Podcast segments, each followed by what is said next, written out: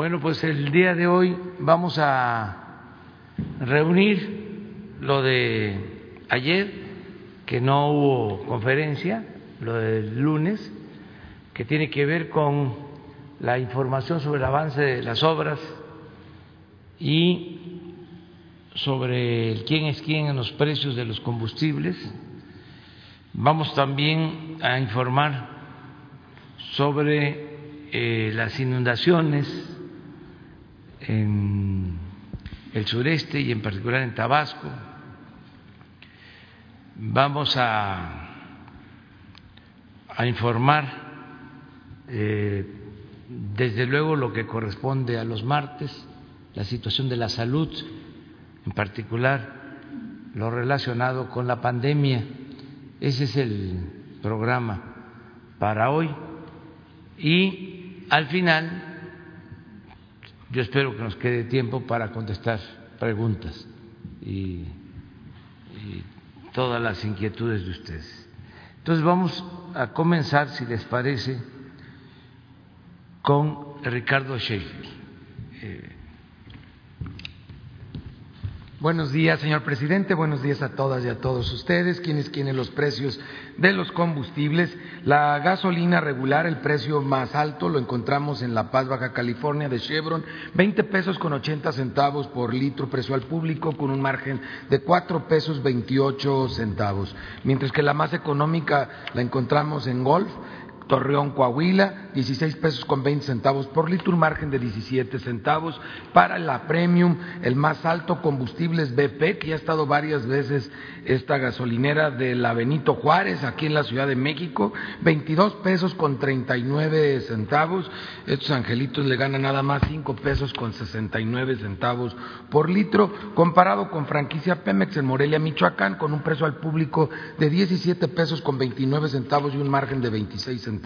Para el diésel móvil, la más cara, Santa Catarina, Nuevo León, 20 pesos con 32 centavos por litro, un margen de 3 pesos 91 centavos, comparado con los 22 centavos de margen que tiene franquicia Pemex en Medellín de Bravo, Veracruz, con un precio al público para el diésel de 16 pesos con 59 centavos. Las tres marcas con los precios en promedio más altos en esta semana, Redco, Arco y Chevron. Chevron bajó del primero al tercer lugar de las más caras, bueno, ahí van mejorando. Y Orsan Total y G500 las más económicas en promedio. Con corte al 30 de octubre la mezcla mexicana de petróleo, 32 dólares con 60 centavos.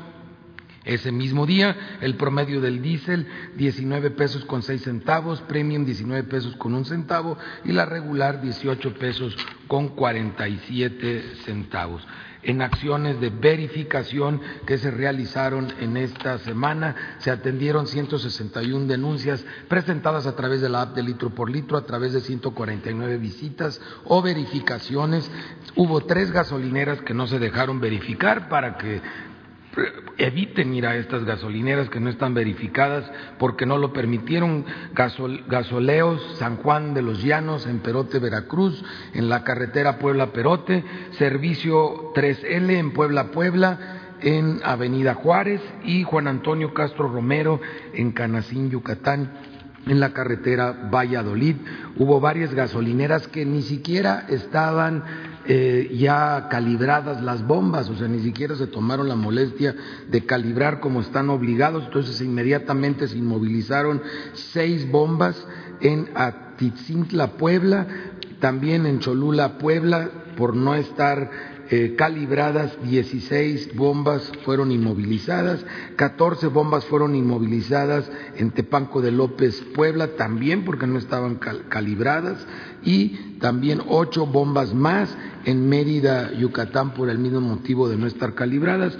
Encontramos e inmovilizamos 12 bombas en Pánuco, Zacatecas, porque encontramos un pulsador que alteraba los litros para la gasolina regular en la app sin tomar en cuenta el margen, la más económica 1589 BP en Puebla, Puebla, 1594 franquicia Pemex en Medellín de Bravo, Veracruz, la más cara 2090 franquicia Pemex en Hermosillo, Sonora y 2080 Chevron en La Paz, Baja California Sur, eh, la más económica para la Premium 1586 Loki Gas en Durango, Durango y 15.95 franquicia Pemex 15 en Medellín de Bravo. Las más caras 21.99 franquicia Pemex Guasave Sinaloa y Shell 21.99 en Aguascalientes, Aguascalientes para el diésel la más económica 16 pesos 30 centavos en Culiacán, Sinaloa franquicia Pemex y 16.59 de móvil en La Piedad, Michoacán. Las más caras franquicia Pemex en Talpa de Allende, Jalisco, muy mandados estos señores 21.68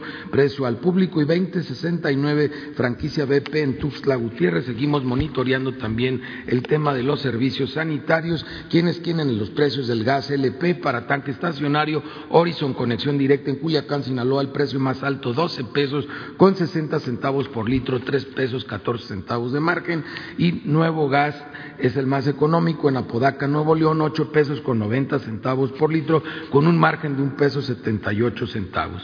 Gas Express Nieto de México, que ha tenido ya varias semanas es el más caro en Apozalco, aquí en la Ciudad de México, 23 pesos con 9 centavos por por kilo. Estos angelitos le ganan nada más 11 pesos con 59 centavos a cada kilo. Y gas Providencia en San José Iturbide en comparación en Guanajuato 15 pesos con 63 centavos por kilo, un margen de 2 pesos 15 centavos. Estabilidad en los precios del gas en lo general por abajo del índice inflacionario, 50 verificaciones a gaseras, solamente una no se dejó verificar que es gasificadora la Perla en Zapopan, Jalisco, para evitar comprarle a esa que no se dejó verificar y que pronto visitaremos con la Guardia Nacional. El próximo lunes de 9 de noviembre inicia el buen fin. Recuerden hacer compras razonadas. Compramos lo que ocupamos, lo que necesitamos y lo que podemos pagar. Muchas gracias.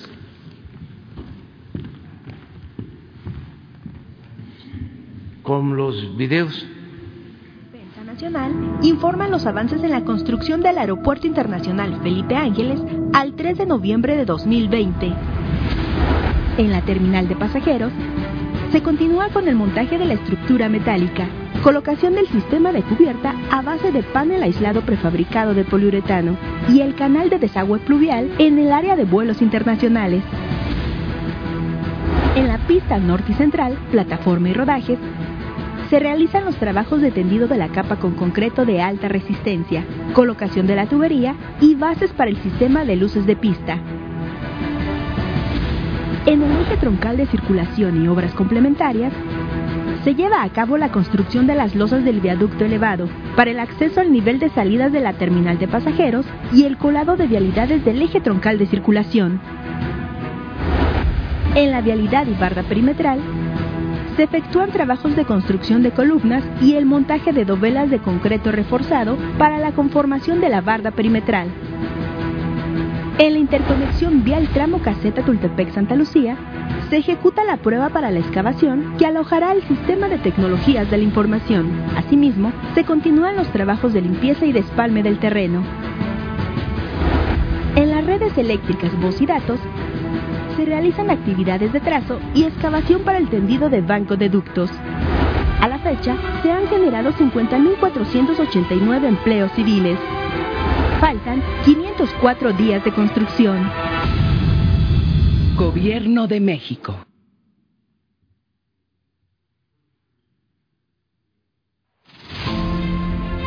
Viernes 30 de octubre estamos haciendo el reporte desde el cuarto de control de la refinería.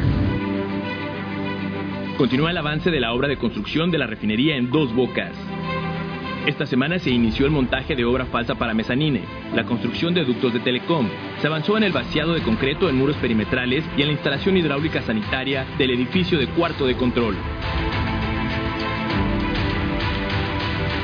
Se continúa trabajando en la colocación de muro de bloc y ductos de aire acondicionado HVAC en edificio de salvaguarda, así como en la colocación de multipanel en muro y cubierta en el edificio satélite. En los edificios administrativos se continúa con el montaje de estructuras metálicas.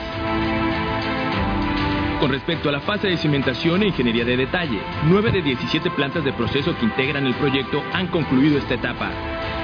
Estas plantas llevan a cabo la construcción de sus respectivos racks de acuerdo al programa, así como el levantamiento de columnas para un avance notorio.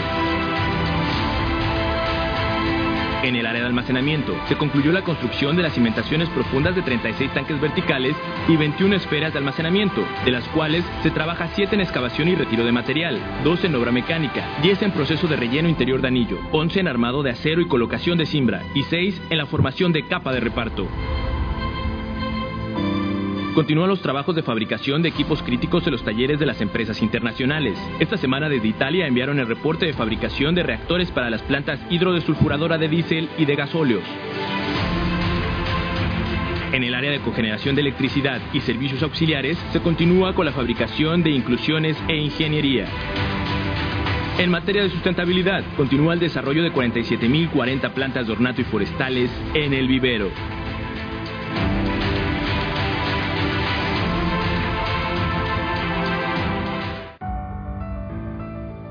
Tren Maya, reporte de avances, semana 11 de 157.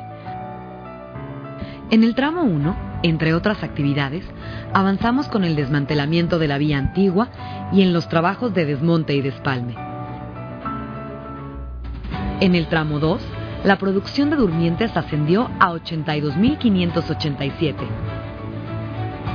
En el tramo 3, continuamos con las actividades de desmantelamiento y almacenamiento de la vía. Y en el tramo 4 se continúa con estudios diversos para el proyecto ejecutivo y comienzan vuelos LIDA.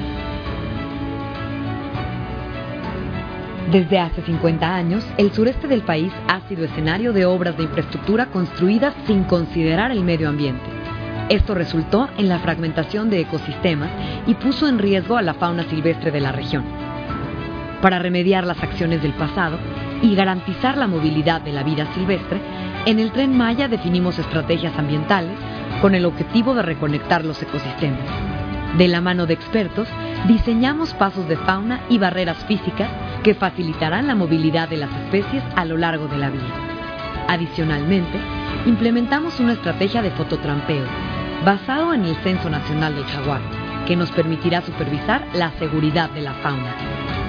Generamos programas de protección, rescate y conservación de fauna que nos permitirán fomentar la reintegración de las especies locales a su hábitat. Trabajamos de la mano con más de 100 especialistas y académicos en manejo ecológico de proyectos de infraestructura y conjuntamente con asociaciones civiles expertas, como Grupo Anima Eferus y Servicios Ecológicos y Científicos, quienes realizan estudios para definir la ubicación y el diseño de los pasos de fauna. El tren Maya evitará el impacto negativo sobre la fauna y reconectará los corredores biológicos del sureste. El tren Maya avanza.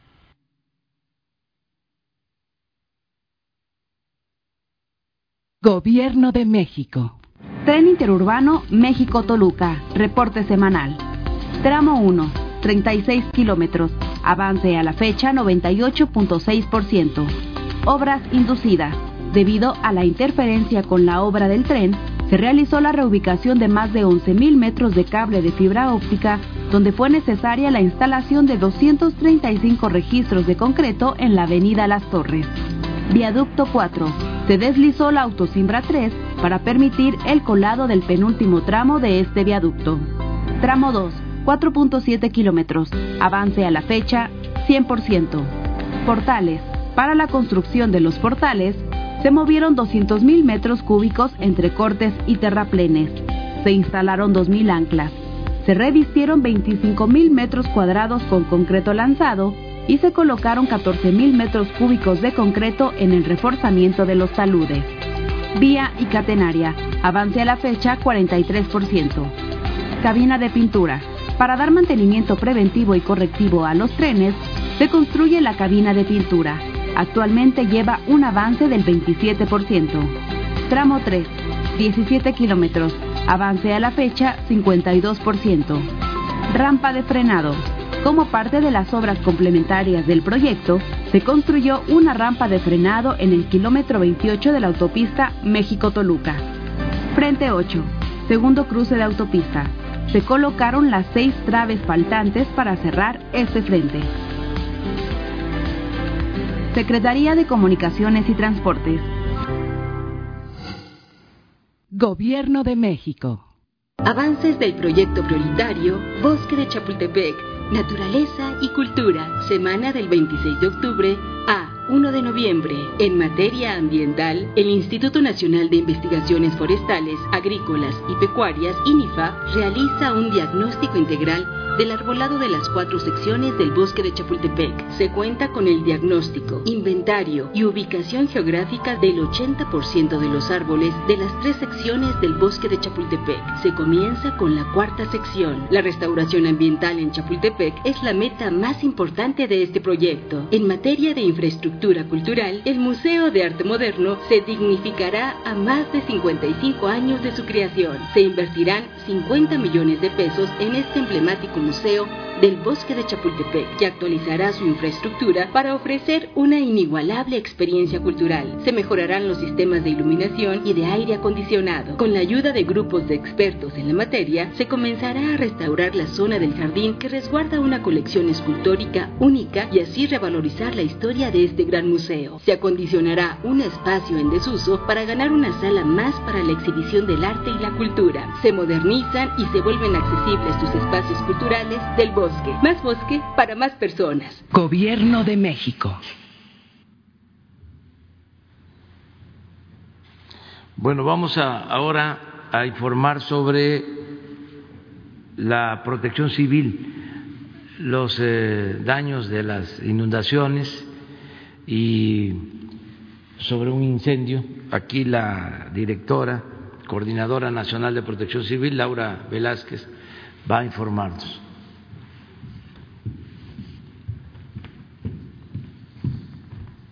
Muchas gracias. Con su permiso, señor presidente. Muy buen día a todos y a todas. Eh, los efectos por el paso del Frente Frío número 9 comenzaron el día martes 27 de octubre, registrando las eh, mayores precipitaciones los días 30 y 31 de octubre, con 450 y 207 litros por metro cuadrado respectivamente.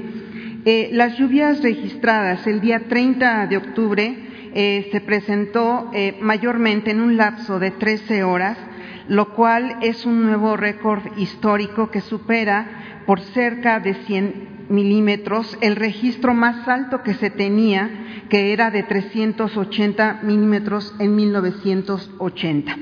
Los estados de eh, mayor afectación y en donde llovió más fuerte fueron Tabasco, Veracruz y Campeche. Eh, cabe resaltar eh, la importante acción eh, preventiva realizada por CFE y por Conagua en lo que respecta al desfogue de presa Peñitas. estas acciones ayudaron mucho para que hubiera menos daños en el estado de Tabasco. el desfogue fluyó entre 350 y 810 metros cúbicos por segundo. Eh, de manera preventiva, el Gobierno de México realizó el envío de personal y equipo para la atención de la emergencia, participando principalmente y de veras resaltando el compromiso y el trabajo permanente de Sedena, CEMAR y Guardia Nacional. Asimismo, estuvimos con Agua, CFE, Salud, Pemex y la Coordinación Nacional de Protección Civil. Eh, las afectaciones en Tabasco fueron ocho municipios eh, afectados severamente, 265 colonias afectadas, 77.053 personas en 13.207 viviendas afectadas. Eh, se instalaron en Tabasco 45 refugios temporales eh, que se activaron con la presencia de 1.700 eh, personas. Eh, por supuesto que cada una de las instancias, tanto civiles como militares, tuvimos una acción determinante y todo fue enfocado en respaldar y auxiliar a la población afectada, resaltando nuevamente, y perdón que sea insistente en esto, pero sí es muy importante resaltar que el personal de Sedena apoyó en la evacuación de personas, en el traslado de enseres y está encargado de la distribución de los insumos a la población y en consultas médicas. La Secretaría de Marina apoyó en la evacuación del Hospital Regional de Pemex, que está ubicado en Villahermosa, con el equipo especializado para el traslado de pacientes de COVID. Eh, adicionalmente, eh, también hay que resaltar el apoyo incondicional y muy importante del gobierno del estado de Chiapas y de la Ciudad de México que enviaron equipamiento y personal para apoyar el estado de, Tabasco. Em, otro eh, tema que también está relacionado al Frente Frío número 9 es que se desbordó el río Aguadulcita, afectando 12 eh, colonias eh, hubo una inundación muy, muy importante que afectó a 800 eh, viviendas y un aproximado de 2.200 personas. Eh, a las seis de la mañana reportaron que estaba bajando el nivel del agua, que la gente estaba ya regresando a sus domicilios. También, asimismo, se reportó en el municipio de China, en Nuevo León, una explosión y fuga en un gasoducto en una zona afortunadamente despoblada, no hubo eh, personas afectadas y en este momento ya está todo bajo control. Y por último, mencionarles a ustedes que el huracán ETA eh, está tocando tierra en eh, los países de Nicaragua y Honduras, principalmente en, Nicaragua, y presenta vientos muy importantes y lluvia que tal vez afecte a los estados de Yucatán y de Quintana Roo. Eh, la Coordinación Nacional de, Protección Civil se mantiene vigilante, ya que podría tener algún cambio la, la, trayectoria de este huracán, pero bueno, estamos trabajando ahí de manera muy importante con nuestros estados del sur y sureste de la República Mexicana. Eso es todo, señor presidente. Gracias. Pues ahora vamos a la salud con el doctor Alcocer. Comenzamos. Con su permiso, señor presidente, muy buenos días a todas, a todos ustedes. Los saludo con afecto. Sí, efectivamente, hoy presentamos en este pulso de la salud eh, del 3 de noviembre el comportamiento epidémico de las 32 entidades federativas en la semana 43 y en lo general les puedo señalar que nueve entidades se encuentran, siguen en meseta, también nueve con tendencia ascendente, de los cuales hay que eh, destacar siete de ellos con un mayor riesgo, pero también anunciar que 14 entidades se mantienen su tendencia hacia abajo, la tendencia epidemiológica, y eh, en particular siguen los fallecimientos hacia abajo también, entre dos y diecinueve semanas continuas de este descenso, con un promedio de diez semanas. Todo esto en particular en, las entidades que ya mencioné se los va a exponer el doctor Hugo López Gatel. Gracias.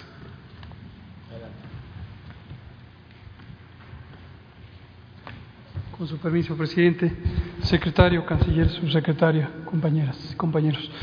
Muy buenos días. Eh, como ya comenta mi secretario, esta es la síntesis de lo que identificamos en este momento. Retomo sobre un par de conceptos y después, si me permiten, me pasaré para allá para exponer las, las curvas. A lo largo de, este, de estos tres días estuvimos monitoreando la situación en cada entidad federativa. Eh, tenemos progreso en Chihuahua, donde enviamos ya el segundo hospital móvil que llegó ahí el sábado por la mañana.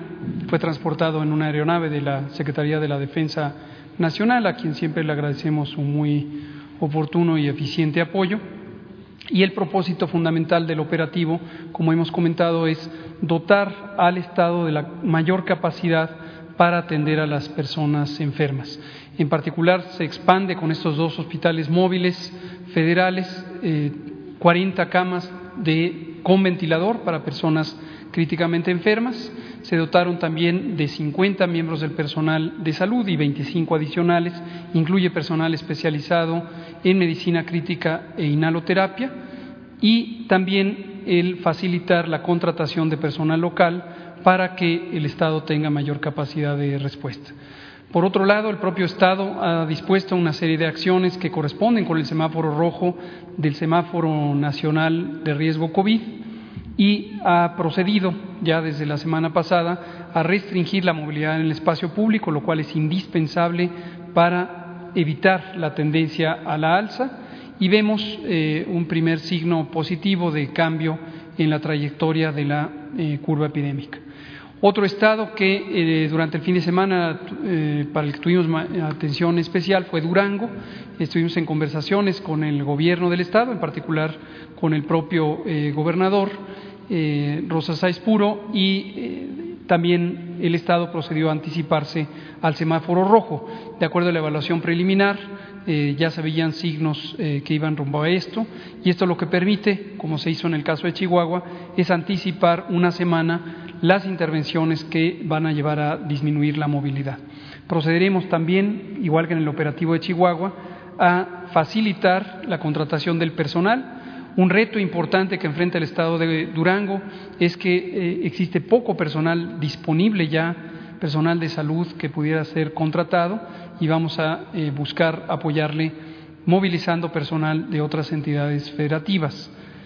En este sentido también expresamos nuestra solidaridad con el personal de salud del Estado de Durango, en general de toda la República, pero desde luego de Durango, eh, quien ha estado sometido a un importante estrés, porque en proporción a la población y a las necesidades de atención es un Estado que tiene menor eh, número de miembros del personal de salud, históricamente, no estamos hablando de este periodo en particular. Y el personal de salud del Estado de Durango pues ha hecho un esfuerzo extremo por eh, cubrir esas necesidades con gran tesón, con gran pasión y le agradecemos ese eh, asunto. Vamos a, si me permite el presidente, me paso para allá, me prestan un micrófono. Muchas gracias. Para exponer, como hemos hecho, en otras ocasiones eh, la panorámica del país, entidad por entidad, y vamos a tratar de ser expeditos, pero mostrar aquellas entidades federativas que tienen una trayectoria en ascenso para destacar la importancia de que en ellas se reduzca eh, la movilidad en el espacio público y se tengan las previsiones para la capacidad de respuesta.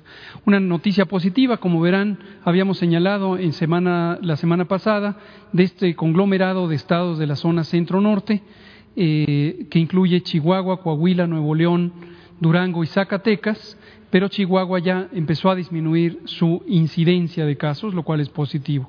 Nuevo León también ha disminuido eh, un poco, como lo veremos en la curva epidémica, y quedan estas tres entidades federativas. Durango ya ha anunciado el semáforo rojo y vamos a estar trabajando con ellos para apoyarles. Querétaro y la Ciudad de México son otros sitios de interés también en el sentido de la respuesta que necesitamos reducir la tendencia de transmisión la siguiente. Esta es la curva epidémica nacional. En todos los casos, cuando vean esta curva de color azul claro, estamos hablando de casos estimados. Recuerden que esta es la suma de casos que se han identificado, han sido confirmados por laboratorio, más aquellas personas que tienen los síntomas propios de COVID, han sido identificadas, pero aún se está en espera del resultado del laboratorio, y un porcentaje de ellas, que en ese momento es 4 de cada 10, es un poquito más, 42%, tienen eh, la probabilidad de ser positivas. Las sumamos anticipadamente. Recordar también que en toda curva epidémica lo que vemos es el número de eventos en estas situaciones, casos estimados, lo que quiere decir que entre más alta es la curva, mayor número de casos, y están por semana epidemiológica, que en todas las curvas empiezan en la semana 10 del año, es la primera semana de marzo, eh, donde tuvimos el primer caso terminan en la semana 43 porque es el periodo donde hay datos estables. En este momento estamos en la semana 45 del año, hoy que es 3 de noviembre, estamos en la semana 45, pero no tenemos presentes aquí los datos, aun cuando los analizamos, los datos de las dos semanas recientes, para no dar una falsa impresión de una reducción, como suele ocurrir en las curvas epidémicas. Apreciemos en la panorámica la curva epidémica nacional, llegó a un punto máximo en la semana 29 y posteriormente tuvimos 12 semanas de reducción, pero a partir de la semana 30, eh, 40 eh, empezamos a tener un incremento en el número de casos. En términos nacionales, un elemento positivo es que rumbo a la semana 42 a 43 tuvimos una reducción aunque es posible que a lo largo de la semana esto se vaya rectificando, como ya hemos comentado en otras ocasiones, conforme fluyen los datos.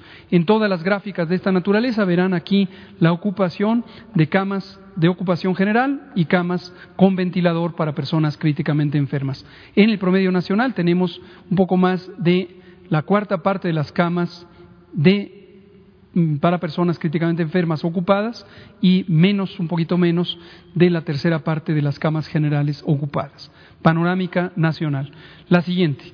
También veremos para cada entidad federativa una curva sobre la mortalidad, estará incorporada en la parte baja de la diapositiva, apenas se reconocerá el patrón de cambio por la escala, pero aquí en la panorámica nacional la mostramos. Lo mismo, llegamos a un punto máximo en la semana 28, una semana antes del punto máximo de casos, y después hemos tenido una reducción sostenida que se llevó hasta 14 semanas y solamente en las semanas 41 a la 42 y 42 a la 43 con un porcentaje de ascenso que en promedio ha sido 7% adicional. La siguiente.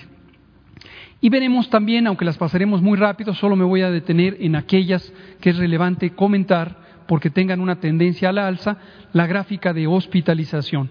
En la gráfica de hospitalización vemos la suma de personas hospitalizadas en esta curva de color amarillo, inmediatamente por debajo de ella los hospitalizados en camas generales. Aprecien ustedes que la mayoría de las hospitalizaciones son personas que no están críticamente enfermas, es decir, personas que están en camas con soporte eh, médico eh, relativamente mínimo y solamente un pequeño porcentaje, que es menos del 5%, tienen hospitalización en lo equivalente a terapia intensiva, ya sea propiamente en una unidad de terapia intensiva o en una cama reconvertida con ventilador y personal especializado. Noten este contraste, es muy importante para tener una apreciación de qué significa la hospitalización COVID.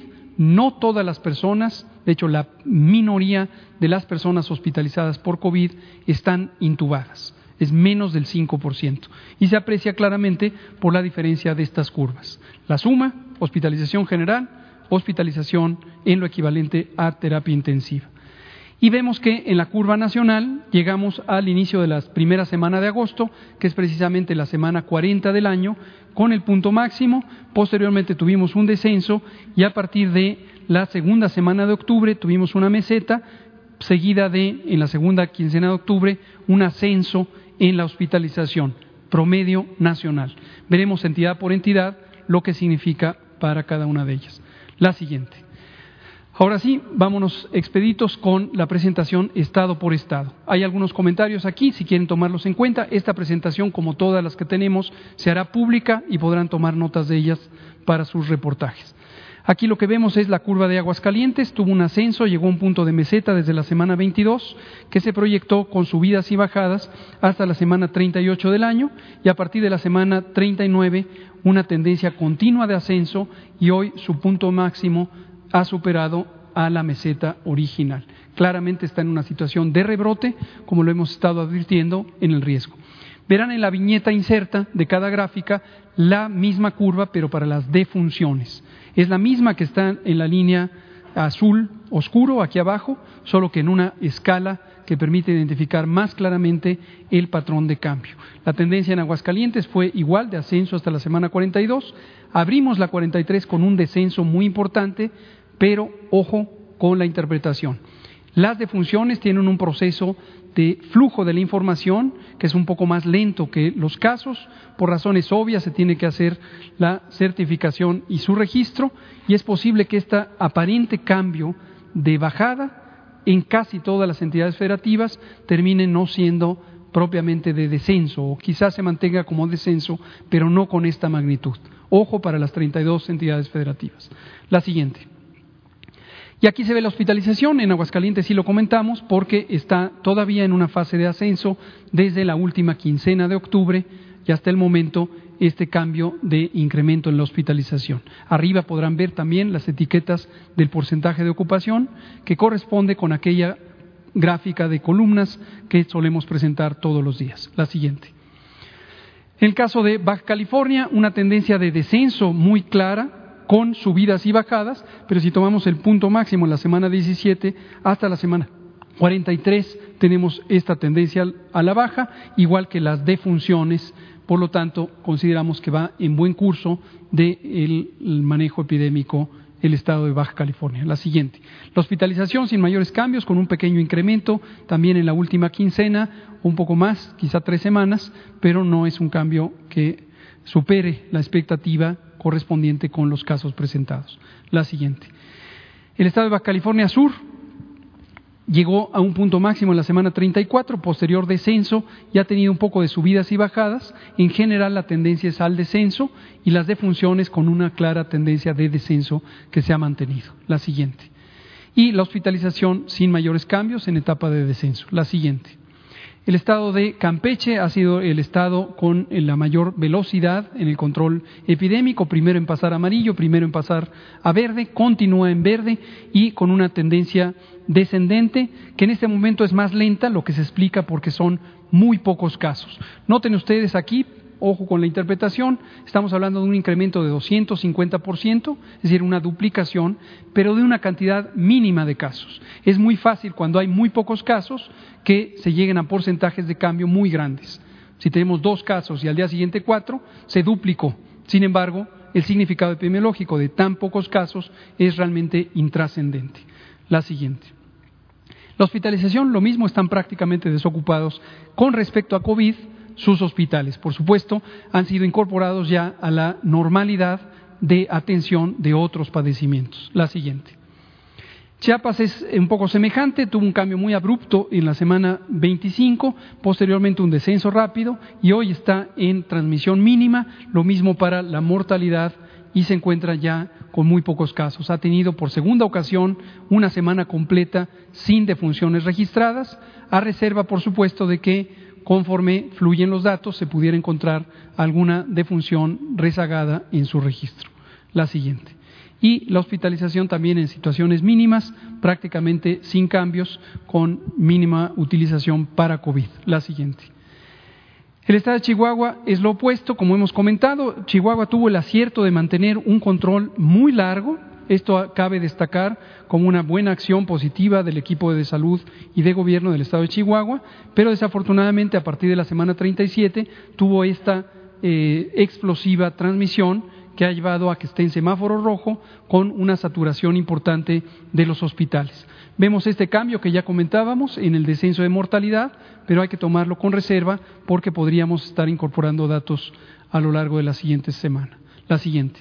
Y vemos la hospitalización es consistente con la ocurrencia de casos, también con un cambio eh, súbito y brusco después de haber tenido una ocupación eh, bastante aceptable a lo largo de un periodo muy, muy largo. Ojo que la curva de hospitalización no empezó en marzo, aquí están desde mayo, es donde está el registro. Y vean ustedes, la ocupación de camas en general está en 86%, es una cifra bastante preocupante, y de ventilador con 65%. Ya presentamos aquí con el maestro Zoe Robledo en la conferencia vespertina lo que se está expandiendo también del Seguro Social, que va a permitir atenuar esta saturación hospitalaria antes de llegar a un punto crítico lo cual siempre tomamos como referencia al menos un 20% de disponibilidad antes de empezar a reexpandir. Empezamos, de hecho, en este caso a reexpandir cuando teníamos 65% de hospitalización. Llegaremos a buen tiempo. La siguiente. La Ciudad de México es importante por su trascendencia en términos epidemiológicos. Recordar, es la zona más difícil de control. En la zona metropolitana del Valle de México eh, vive casi el 25% de la población, casi la cuarta parte de la población mexicana. Es la zona de mayor movilidad y es la zona de mayor densidad poblacional. Estos son atributos que le hacen difícil el control epidémico a pesar de las intensas acciones de regulación de la movilidad en el espacio público. También desde la semana 29, en que llegó a un punto máximo, empezó a tener subidas y bajadas y ha empezado a tener ya una tendencia ascendente, todavía está en semáforo naranja, como ha señalado la jefa de gobierno, la doctora Sheinbaum, se anticipó a tomar acciones de restricción de la movilidad, algunas correspondientes al semáforo rojo, antes de pensar en el, propiamente en el semáforo rojo. Ya veremos en los indicadores de evaluación de la semana lo que corresponda para la Ciudad de México. La siguiente. La hospitalización no está en fase de ascenso, está en fase de estancamiento de meseta, ya los egresos hospitalarios son equivalentes al número de ingresos. En algunos hospitales en particular, sobre todo los institutos nacionales de salud, sí vemos una tendencia a la ocupación, pero en general en el conjunto de la Ciudad de México se mantiene en ocupación estable. La mitad de los hospitales o de las camas destinadas a ocupación general están en este momento ocupadas en la Ciudad de México. La siguiente. El estado de Coahuila es el segundo estado de importancia epidémica en todo ese conglomerado de cinco estados en la zona norte. Vean ustedes el cambio, llegó entre la semana 27 y la semana 33 a una meseta, posterior descenso y desde la semana 37 hasta la 43 un ascenso rápido. Gruesamente, el punto máximo es equivalente en magnitud al punto máximo que había alcanzado en la semana 33, pero la tendencia es claramente ascendente. Hay que tomar acciones decididas en Coahuila para restringir la movilidad, particularmente para aquellos servicios que son considerados desde el inicio en el semáforo de riesgo COVID como inconvenientes de mantenerse en eh, funcionamiento. Por supuesto, las actividades esenciales, en particular las productivas, deben seguir en funcionamiento, pero las que no son esenciales deben ser restringidas pronto. Vemos la ocupación hospitalaria como tiene también esa tendencia a la alza desde la primera semana de octubre y si no logramos parar esa tendencia tendremos una sobresaturación. 69% de las camas de ocupación general están ocupadas. La siguiente. El estado de Colima va en buen curso, eh, no comentamos detalles simplemente porque va en buen curso, ha tenido subidas y bajadas, pero en general la trayectoria desde la semana 34 es al descenso, por lo tanto ya tenemos 11 semanas que va en reducción. La siguiente. La hospitalización sin mayores sobresaltos va en tendencia de reducción. La siguiente.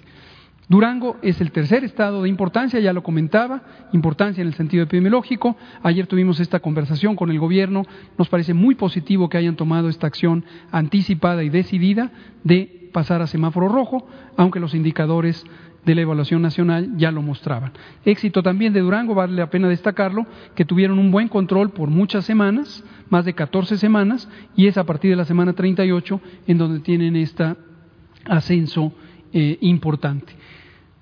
Y la ocupación hospitalaria lo mismo, también en una fase de ascenso análoga a los casos. 68% de la ocupación hospitalaria en camas generales. La siguiente.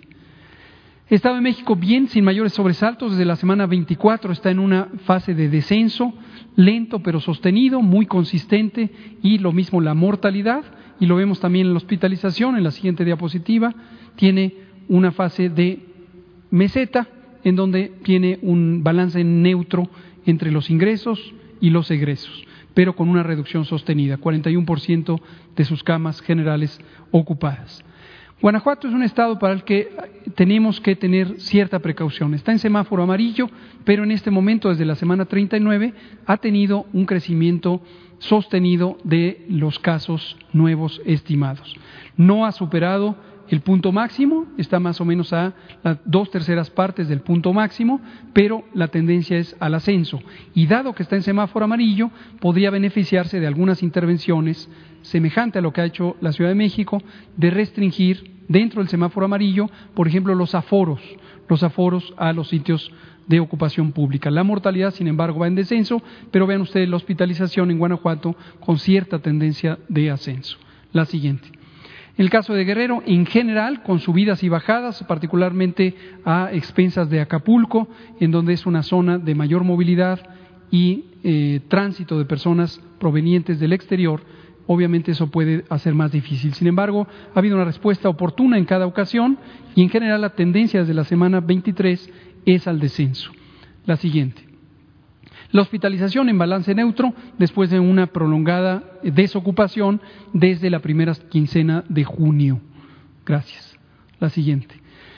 Hidalgo, una meseta, luego una segunda meseta entre la semana 32 y la 36, después un descenso y en las últimas semanas, desde la semana 40 a la 43, un, una fase de ascenso. Hoy vemos en algunas noticias que se invoca el fenómeno electoral, el proceso electoral como un causante de esto. En realidad esto no tiene una evidencia científica, es una especulación. La temporalidad del cambio en la ocurrencia epidémica en Hidalgo no corresponde con lo que uno se explicaría si las elecciones hubieran causado esto. Lo mismo en el caso de Coahuila, por cierto. Lo mismo en el caso de Coahuila. La siguiente. Y vemos que la ocupación está en balance neutro con ligera tendencia al ascenso, aunque 41% de las camas generales ocupadas. La siguiente. El estado de Jalisco también es una zona de difícil control, igual que la Ciudad de México, obviamente por la metrópoli de Guadalajara principalmente la zona más eh, de intensa transmisión. Vean ustedes cómo llegó a un ascenso inicial en la semana 29, tuvo un punto máximo y después ha estado en un prolongado estado de meseta. Esto, eh, desde luego, no es deseable, pero al menos no tiene un crecimiento explosivo que si lo tuviera complicaría el manejo hospitalario. Nos parece acertado que el gobierno del Estado ha tomado la decisión de implantar un modelo de mayor restricción, ahí le han llamado el, el, botón de pánico, es una modalidad de la operación, pero que corresponde con las precauciones ya indicadas en semáforo naranja y algunas que podrían corresponder a semáforo rojo. En particular, lo mismo que dijimos para el caso de Coahuila, aquellas actividades que no son esenciales, es preferente restringirlas del todo y aquellas que sí son esenciales, tener mucha atención al aforo, la menor ocupación posible. La siguiente. La ocupación hospitalaria va en una tendencia eh, aún eh, lenta de ascenso y 23% de las camas generales están ocupadas. La siguiente. El Estado de Michoacán en general bien, desde la semana 37 tiene una tendencia de descenso, lo cual es muy positivo, pequeñas variaciones en las últimas semanas, pero en general con un periodo de descenso. La siguiente. Y la ocupación hospitalaria también en descenso. La siguiente. Morelos va bien, ha tenido también semejante al estado de Guerrero, con subidas y bajadas, pero desde la semana 22 en una tendencia general de descenso, lo mismo la mortalidad, la siguiente, y en la ocupación hospitalaria vemos variaciones, pero también en general en descenso con un balance neutro en los últimos 15 días. La siguiente. El estado de Nayarit muy bien, ha tenido un descenso sostenido desde la semana 31 y hasta el momento sin mayores eh, sobresaltos. La siguiente. Igual que la hospitalización. La siguiente. El estado de Nuevo León Tercer estado que comento, en el mismo sentido que la Ciudad de México, que el estado de Jalisco por la metrópolis de Guadalajara, aquí obviamente también por la metrópolis de Monterrey. Mismo fenómeno, llegan a un punto alto de meseta, subidas y bajadas, y posteriormente tienen, en este caso, ascenso, y vamos a ver si se sostiene esta tendencia de descenso desde la semana 41.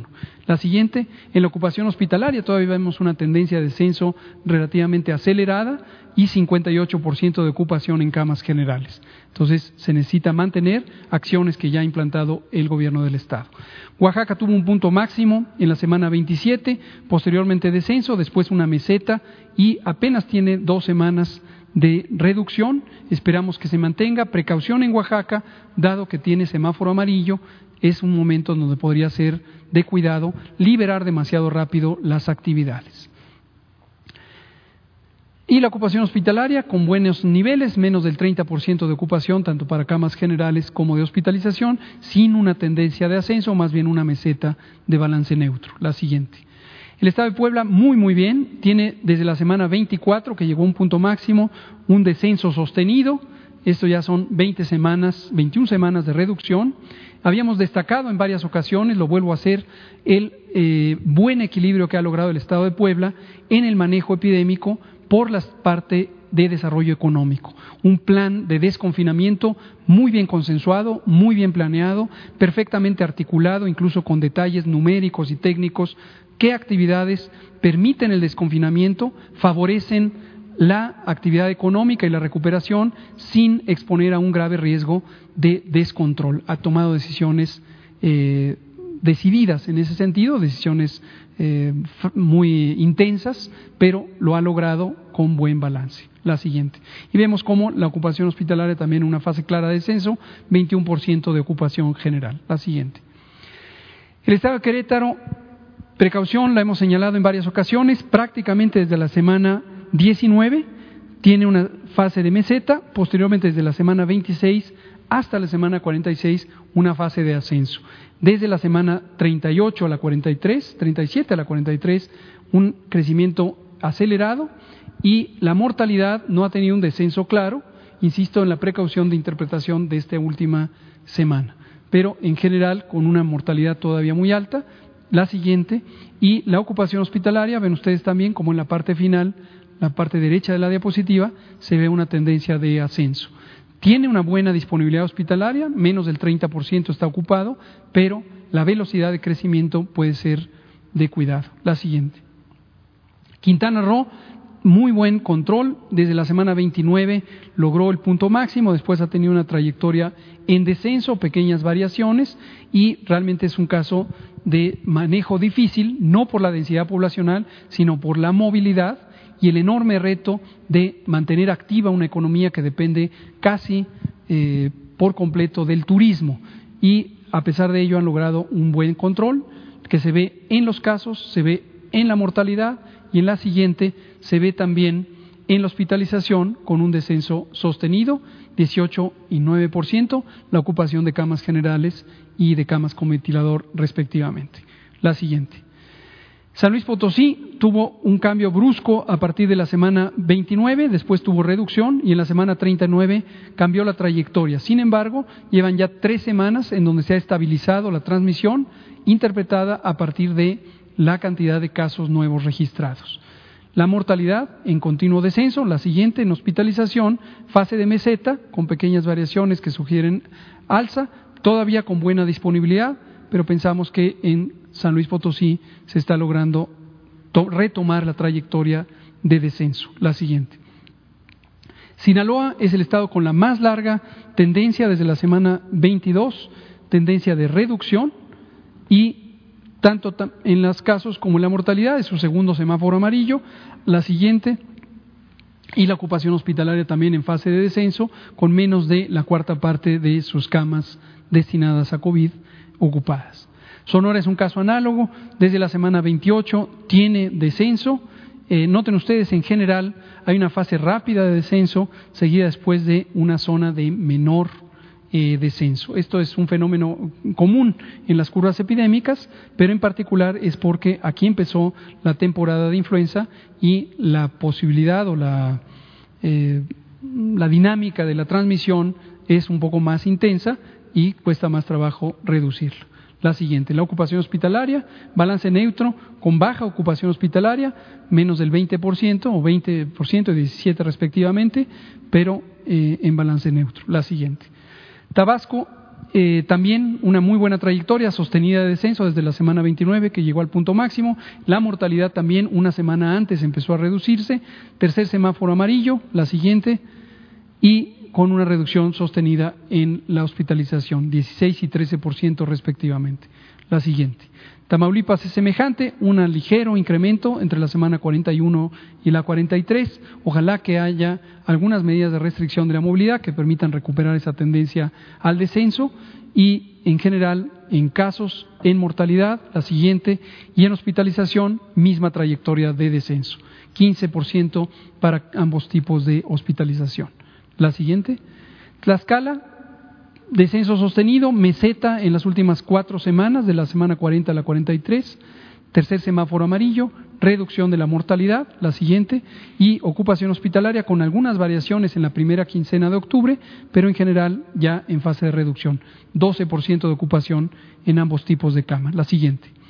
Veracruz, tendencia de descenso también desde la semana 29, ha sido sostenida, tercer semáforo amarillo, de funciones a la baja, la siguiente, y hospitalización también a la baja, menos de 20% de hospitalización en general, la siguiente.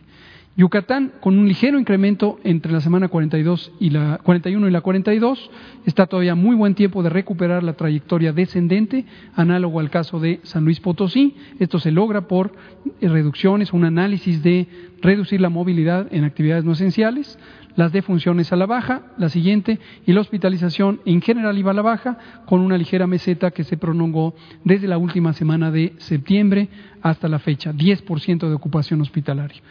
Y la última es Zacatecas, ya habíamos dicho que era el tercer estado en el que tenemos que tomar mayor cuidado, trayectoria semejante a la de Querétaro, tuvo un ascenso hasta llegar a la semana 32, después una pequeña fase de descenso con algunas variaciones y desde la semana 38 un claro incremento.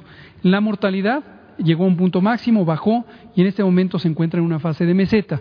Y por último, su ocupación hospitalaria, vean claramente que en las últimas tres semanas ha tenido un incremento y en este momento se encuentra en 41 y 37% para cama general y cama de cuidados intensivos. En síntesis, el manejo epidémico es muy importante mantenerlo en una eh, estructura de control donde los determinantes, las razones principales por las que hay transmisión es por movilidad en el espacio público. Siempre es difícil mantener el balance de no asfixiar a la economía, de la que depende el bienestar social, pero también no desconfinar demasiado rápido, sobre todo cuando hay repunte. Y hemos visto que se puede lograr cuando se trabaja articuladamente. Muchas gracias, señor presidente.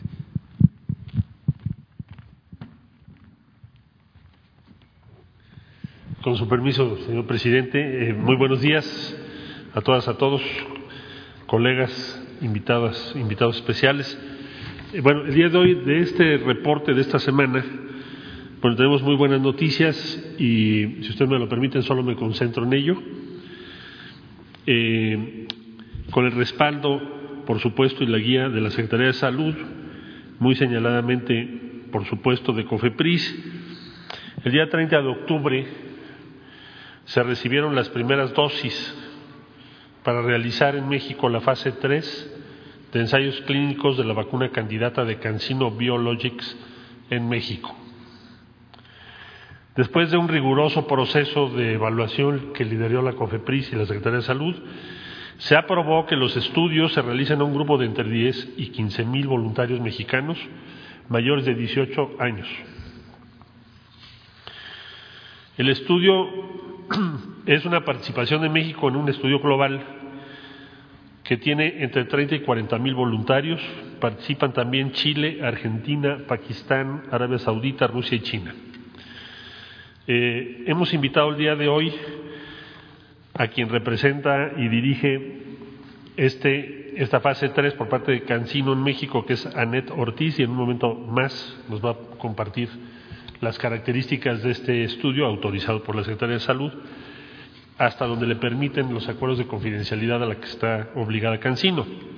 Decía yo entonces que es parte de un estudio global, se va a llevar a cabo en 20 centros de salud distribuidos en 12 entidades federativas de la República, incluida la Ciudad de México. Si ustedes me permiten algún comentario sobre ello, quisiéramos agradecer eh, a la entusiasta participación de la jefa de gobierno, Claudia Sheinbaum, así como de la CONAGO por conducto de Juan Manuel Carreras, gobernador de San Luis Potosí. El señor presidente de la República nos pidió desde el inicio de estas pláticas y negociaciones que cuando se llevase a cabo la fase 3 se incluyeran diversas entidades federativas con criterios técnicos, científicos, no políticos, y que no se llevara solo a cabo en la Ciudad de México, como ha ocurrido en otras ocasiones. Y así se hizo. Eh, los reportes de resultados en tiempo real serán proporcionados a la COFEPRIS de acuerdo a las normas establecidas. Hay cortes a los 14, a los 28 y a los 120 días. Es una sola dosis, ya les platicarán ahora algunos detalles. Eh, las temperaturas para su almacenamiento son bajas, son entre 2 y 8 grados. Y, bueno, ya ha sido administrada exitosamente, como ustedes saben, a miembros de las Fuerzas Armadas en China. En síntesis, pues muy buena noticia que Cancino cumplió este compromiso. Eh, nuestro profundo agradecimiento a la Cancillería, a la Secretaría de Salud, porque sin su apoyo y asistencia pues sería imposible el día de hoy dar esta noticia, especialmente a COFEPRIS, al doctor Novelo y a su equipo, eh, y a quienes ya he mencionado que han participado. Eh, si ustedes me permiten, le cedería la palabra a la subsecretaria Marta Delgado, que tiene a su cargo esta, esta iniciativa para algunos detalles que son relevantes y después escucharíamos, si el presidente así me lo permite, a Annette Ortiz, que tiene a su cargo por parte de Cancino este estudio fase 3 que llega a México a partir de ya. Muchas gracias.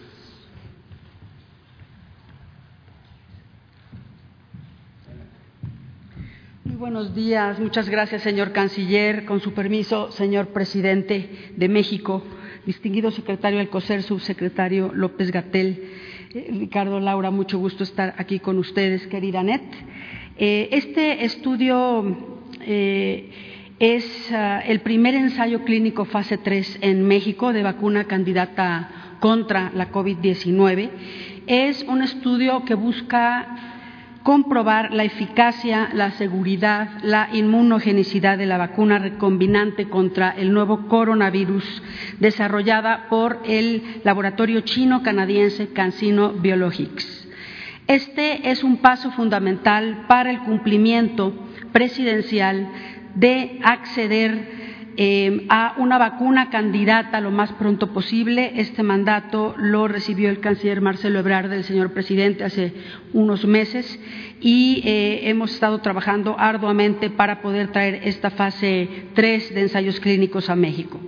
Eh, después de un intenso trabajo, luego de presentar esta vacuna al doctor Jorge Alcocer por parte de los investigadores en una videoconferencia, con el invaluable apoyo de la Comisión Federal para la Protección contra Riesgos Sanitarios, la COFEPRIS, hoy se encuentra eh, esta vacuna ya en México, tenemos un protocolo clínico aprobado, así como la autorización para su ejecución ya en este momento en nueve centros de salud públicos y privados distribuidos en tres estados de la República, que incluyen, como el canciller ya lo dijo, la Ciudad de México. Los ah, centros también están autorizados en Oaxaca, en Guerrero y en otras entidades. Me permito informarles también, como el canciller lo mencionó, el pasado 30 de octubre llegó, arribó a suelo mexicano el primer lote de vacunas muestra para el ensayo.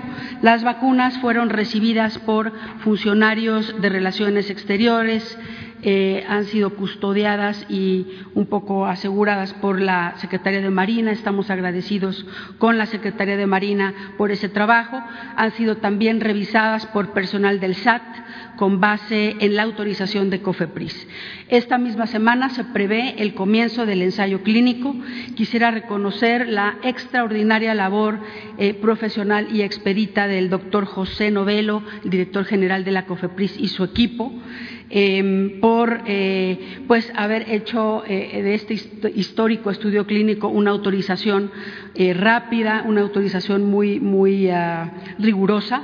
El proceso de evaluación fue arduo, no solo se revisó que eh, se cumpliera con los requisitos técnicos, científicos y bajo los más estrictos estándares internacionales, sino que también eh, este protocolo, y Anet lo va a explicar ahora, eh, contempla la, garantizar la integridad de los participantes, de los voluntarios y la seguridad de los pacientes. El, el sector salud, en particular la COFEPRIS, continuarán revisando y vigilando de manera rigurosa la aprobación de nuevos centros que van a formar parte de este ensayo clínico y eh, además de estar a cargo de las labores de revisión de los resultados de los ensayos clínicos en todas sus fases. En su momento, esto ayudará al otorgamiento de la autorización de esta vacuna para su comercialización y distribución en los próximos meses en nuestro país.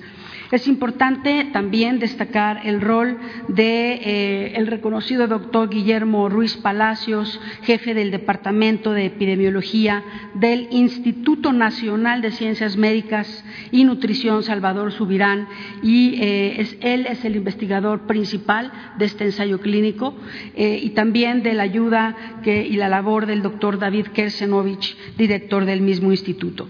Asimismo, quisiera agradecerte, Anet, la enorme disposición eh, en la coordinación de la organización de esta, de esta investigación por parte de Epic Research, CRO, es la empresa responsable de la gestión del estudio en representación del laboratorio de Cancino en México. El estudio, ya decía el canciller, yo creo que van a entrar a fondo a NET, es un estudio general global, son 40 mil participantes en el mundo y en México entre 10 y 15 mil. Esta fase 3 del ensayo clínico que se desempeña en este momento en el mundo tiene otros países que están participando como China, Pakistán, Arabia Saudita, Rusia y México eh, se une a este grupo de países. Los resultados de los pacientes mexicanos van a ser reportados a los laboratorios de la empresa CanSino Biologics en Canadá Eh, ahí se van a agrupar con todos los demás países y se tendrá un reporte final. Em, el protocolo está diseñado para que tengan información, ya lo dijo el canciller también, varios cortes. Se evaluará el nivel de inmunidad de los pacientes y se podrá eh, tener eh, un corte a fin del primer mes. Estamos todos y todas muy urgidos de conocer los resultados en la población hispana. Finalmente, me gustaría decirles que em, eh, la rapidez con la que se ha desarrollado esta vacuna candidata de Cancino se debe a que está basada en eh, estudios que previamente se habían desarrollado para otro tipo de vacunas, se basa en una plataforma científica previamente exitosa y derivado de ello se pudo conseguir su autorización para el uso eh, de emergencia en China. La llegada de este ensayo clínico finalmente es una muestra de, primero, un reconocimiento internacional a las capacidades y la infraestructura, las instituciones eh, de México y también a la voluntad del pueblo mexicano por sumarse a un esfuerzo global para encontrar la solución a la crisis de la COVID-19. Eh, si ustedes recordarán, la vacuna de Cancino es una de las tres vacunas que el gobierno mexicano seleccionó eh, para comprar anticipadamente. Este ensayo va a ser una excelente oportunidad para concretar la compra definitiva de 35 millones de dosis que tenemos reservadas en caso de que esta vacuna muestre su seguridad y su eficacia. Estamos muy agradecidos con la empresa Cancino, el gobierno chino, el embajador Xu Xinshao, que es el embajador de China en México, por su confianza y por eh, pues el apoyo que hemos tenido para que México participe en este ensayo global. Em, finalmente, cabe mencionar que el que se anuncia es el primer ensayo clínico en particular de esta vacuna en toda América Latina. También se prevé que se van a unir a los ensayos clínicos de Cancino, Chile y Argentina. Los resultados van a ser fundamentales para el uso de la vacuna en el resto de la región. Y finalizo agradeciendo la confianza del señor presidente, del señor canciller en nuestro equipo, al maestro Javier Gileta, que coordina la dirección de fingulación de la Secretaría, y muy, muy especialmente, canciller Ebrard, a ti por depositar esta relevante tarea en nuestras manos. Gracias.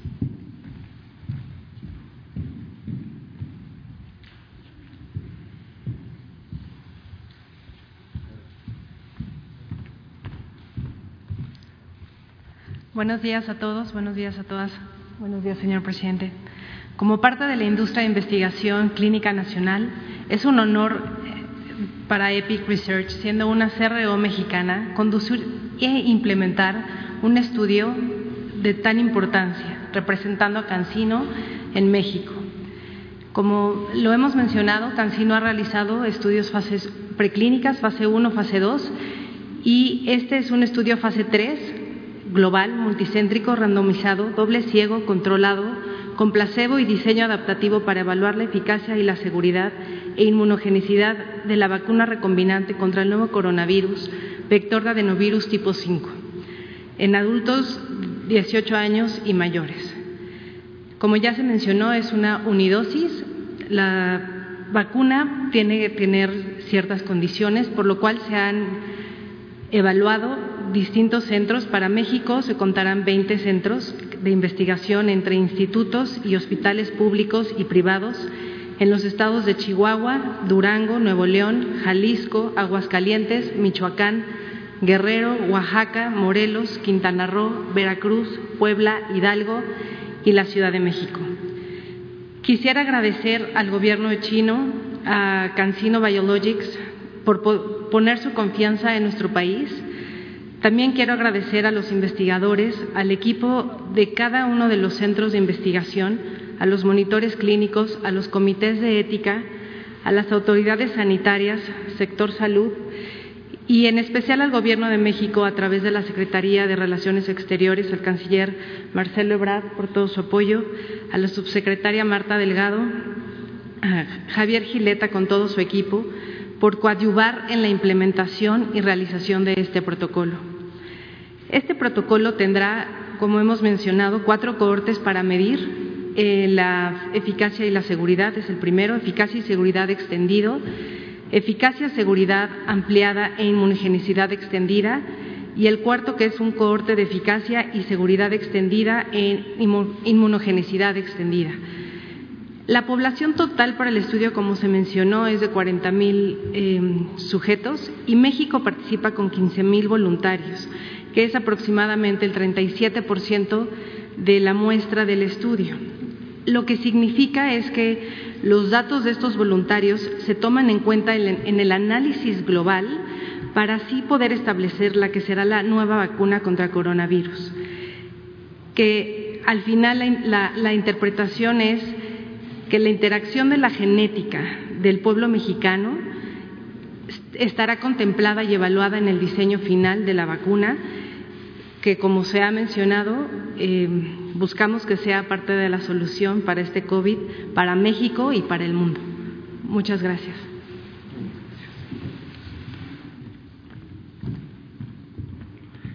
Bueno, pues terminamos este, de esta exposición amplia que incluyó, hay que tenerlo presente, información de dos días y eh, pues se dieron a conocer eh, asuntos muy, muy importantes.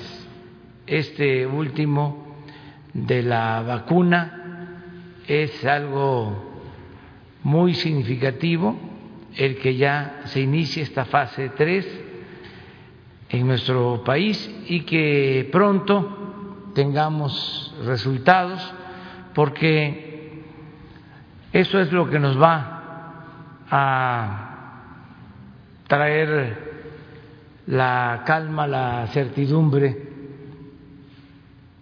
con eh, este padecimiento, esta calamidad de la pandemia. La vacuna va a ayudar mucho eh, y entre más pronto se tenga mejor. No hemos perdido tiempo, ya se ha pagado por anticipado el que tengamos esta vacuna suficiente, vacuna para todos, se va a inyectar de manera universal a todos los mexicanos. Y eh, el que esta fase 3 de Cancino se lleve a cabo en el país es un avance. Tenemos compromiso también con otras empresas que están también avanzando en eh, la investigación y yo espero que para finales de este año ya tengamos resultados, en el primer trimestre del año próximo, cuando mucho, y esto va a serenarnos, va a tranquilizarnos, porque ha sido una pesadilla lo de la pandemia y ha provocado mucho dolor, mucho sufrimiento. Entonces, estamos trabajando eh, con ese propósito, informarle a la gente de que estamos actuando con mucha responsabilidad. Y ahora sí, vamos a abrir, eh, vamos a, a ver las dos mm, compañeras. Vamos a procurar que sean pocas preguntas, porque estamos empezando la semana y además es bastante la información para irla procesando. Buenos días, presidente Judith Sánchez Reyes, de Imagen del Golfo de Veracruz. La primera pregunta, ¿aceptó Rosa Isela el cargo de secretaria de, eh, como secretaria de Seguridad Pública? Sí, nada más que está en recuperación y decidí desde el sábado por la mañana que quedara eh, como encargado del despacho Ricardo Mejía, subsecretario de Seguridad Pública, para no quedarnos sin la coordinación del Gabinete de Seguridad. Ricardo Mejía está ahora eh, actuando como coordinador de seguridad pública, esperando que eh, se mejore, sane, esté ya en condiciones, Rosa Isela, para ocupar el cargo de eh, secretaria de Seguridad y Protección Ciudadana. Bien. Eh, la siguiente, presidente, ¿cuántas renuncias recibió este fin de semana de parte de integrantes de su gabinete para contender en las próximas elecciones del 2021? Pues eh, muy notoriamente la del secretario de Seguridad y también del director de Ganadería de la Secretaría de Agricultura, David Monreal. Y de coordinaciones eh, estatales del gobierno federal, coordinadoras, coordinadores estatales del gobierno federal, como la coordinadora de Tlaxcala, el coordinador de Baja California Sur,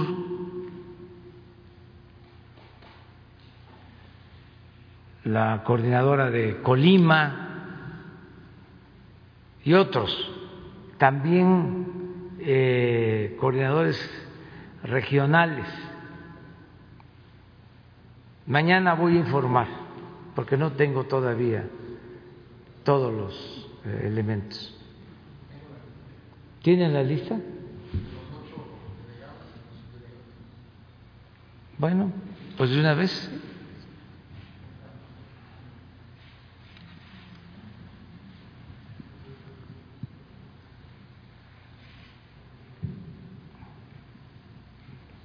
Esos van a ser sustituidos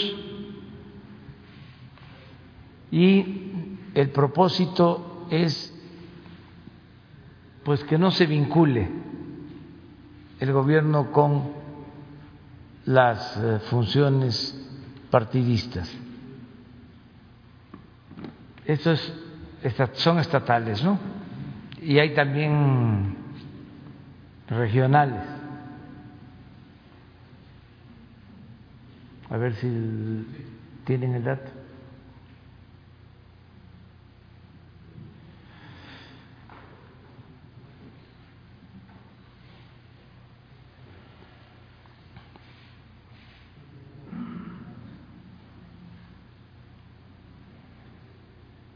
Esos son regionales. Y del gabinete, pues Alfonso Durazo y David Monreal. Dos, ¿verdad? Bien, gracias, presidente. Y eh, estamos a unos días de que se lleve a cabo eh, esta iniciativa del Buen Fin, que tiene como propósito reactivar la economía eh, nacional pero también quizás se pueda dar el inicio de las peregrinaciones anticipadas con motivo del 12 de, diciembre y que finalmente van a ser eh, situaciones que quizá van a, generar aglomeraciones. Tomando en cuenta lo que sucedió en la festividad del 28 de octubre con motivo de la celebración de San Hipólito, en donde se aglomeraron muchísimas personas y también lo sucedido este fin de semana con motivo del Día de Muertos, se están planteando eh, hacer ah, nuevas medidas, eh, mensajes de alerta para evitar las aglomeraciones, para no relajar las medidas sanitarias y eh, también evitar la movilidad en, esos, en esos días y para contener un poco el asunto de los contagios. Sí, precisamente mañana vamos a dar a conocer lo de el buen fin. Mañana va a estar aquí el presidente de la Concanaco,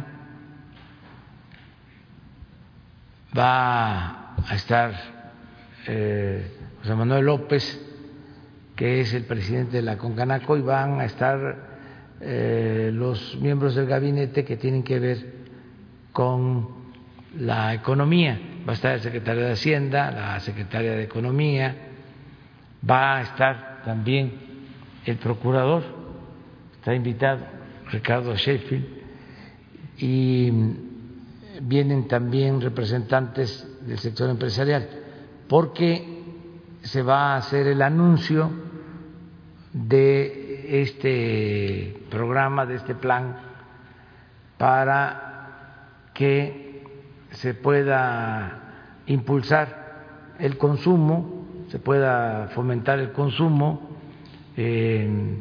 reactivar la economía, apoyar al comercio, el empleo, en fin, que tiene ese propósito, ¿no? Para ese fin, para un buen fin, se van a dar por anticipado en su momento los eh, aguinaldos, la parte proporcional del aguinaldo a todos los trabajadores al servicio del Estado. Ya no voy a hablar más porque ya estoy yo dando ya la información de mañana. sin embargo, todo esto lo vamos a hacer con eh, protocolos de salud para que no tengamos eh, problemas. Vamos a convocar a toda la gente a que eh, actuemos de manera responsable a los dueños de los establecimientos comerciales, lo mismo, y estoy seguro de que no vamos a tener ningún problema de contagio. Yo le tengo mucha confianza al pueblo. La gente es muy responsable. En México se está viviendo eh, un momento estelar por el grado de conciencia adquirido por nuestro pueblo.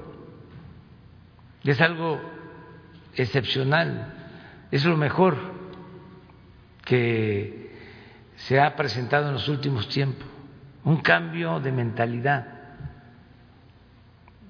La gente es muy responsable. Por eso a veces este, tenemos que estar atajando los afanes autoritarios, porque se tiene la mala costumbre de imponer, de actuar con autoritarismo, de considerar al pueblo como menor de edad, como que hay que estarle diciendo, siéntate, párate, camina, no, nuestro pueblo es muy consciente, muy responsable. Si hemos podido enfrentar la pandemia sin mayores daños, ha sido por la gente. Sin embargo, hay quienes quisieran que este se desmovilizara por completo el pueblo, que eh, no se hiciera nada. ¿No se acuerdan aquellos carteles que paramos donde eran de terror? Que iban a sacar unos carteles donde estás viendo este cartel, pues sabes qué, ya no lo vas a volver a ver porque te vas a ir este, al hoyo. O sea, sí, yo lamento, lo digo con todo respeto, lo que está sucediendo en Europa, porque el toque de queda, este, medidas coercitivas, cierre completo. Nosotros no vamos a eso. ¿Por qué? Porque tenemos un pueblo extraordinario, muy consciente. Si eh, yo eh, algún día me pongo cubreboca sería por la gente, por respeto a la gente. No me pongo porque guardo la distancia y porque el doctor me dice, me ha dicho, de que no es necesario si no estoy este, infectado, que hay que ponérselo para no este, infectar a otras personas. Bueno, pero me lo pondría nada más porque veo en la calle la gran responsabilidad de la gente de que aún sin saber a ciencia cierta si ayuda o no ayuda, todos con su cubreboca, todos. Usted es un pueblo extraordinario. Entonces, por eso, a un lado el autoritarismo, dejarle eh, a la gente que siga actuando de manera responsable y viene el buen fin, ya van a haber medidas eh, sanitarias, protocolos, yo creo que todos nos vamos a seguir cuidando, que eso es también lo más importante, porque en situaciones como esta, el afán autoritario siempre busca limitar las libertades. No, no. Nosotros tenemos que este, ejercer siempre nuestras libertades de manera responsable. Y vamos eh, avanzando, vamos eh, saliendo eh, y vamos a continuar así. Y mañana vienen José Manuel López, que es el presidente de la Concanaco, y los dirigentes de los organismos empresariales y funcionarios a explicar cómo se va a llevar a cabo el buen fin en esta ocasión. Lo que sí es que ya tomamos la decisión de dar por adelantado el aguinaldo que corresponde proporcionalmente a todos los trabajadores. Todo esto para que se reactive también la economía y ellos puedan hacer sus compras este, en condiciones favorables. Va a estar la Procuraduría pendiente de que de verdad bajen los precios, que este, no los vayan a empezar a subir ahora para bajarlos cuando venga el buen fin. Este, vamos a estar pendientes sobre esto. La última pregunta presente. ¿Qué opinión le merece la propuesta de la Alianza Federativa sobre crear un fondo de estabilización para enfrentar la crisis económica que se vive por la pandemia? Fondo de estabilización, así como un fondo para atención de emergencia sanitaria por COVID-19. Pues ya nosotros tenemos eh, un plan que estamos aplicando, que nos ha dado muy buen resultado. Nuestros adversarios, opositores, decían que no funcionaba lo que propusimos y llevamos a cabo, y ahí están los resultados. Dijimos, va a haber una V, vamos a caer en lo económico por la pandemia, por el eh, agravamiento de la crisis económica, pero vamos a salir rápido ya están los datos, estamos saliendo. Este, em, de nuevo hay crecimiento en la economía, ya tengo el dato, es oficial, em, superamos los 200 mil empleos en octubre, es el mes de octubre con más empleos en todos los años, desde que el INEGI está midiendo más de 200 mil, poquito más de 200 mil. Creo que no tienen la, gráfica. Eh, hasta el 31 eh, estuvo el corte y eh, esto es pues un signo muy positivo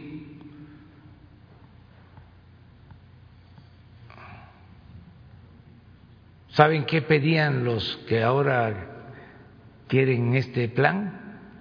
En ese entonces, para refrescar la memoria, pedían que nos endeudáramos.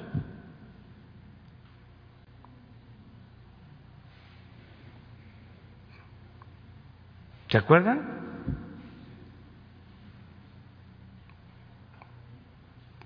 Y que rescatáramos arriba a las grandes corporaciones.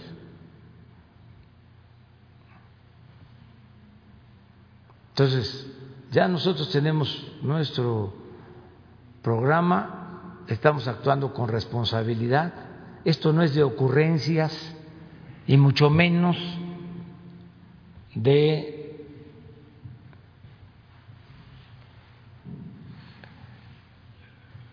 propósitos electorales o politiquería. Ya basta.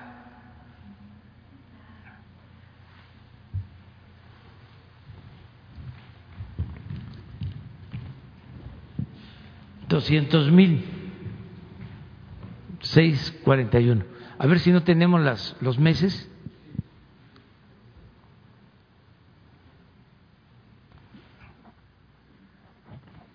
Sí, hasta el viernes 30. Perdón, sábado 31.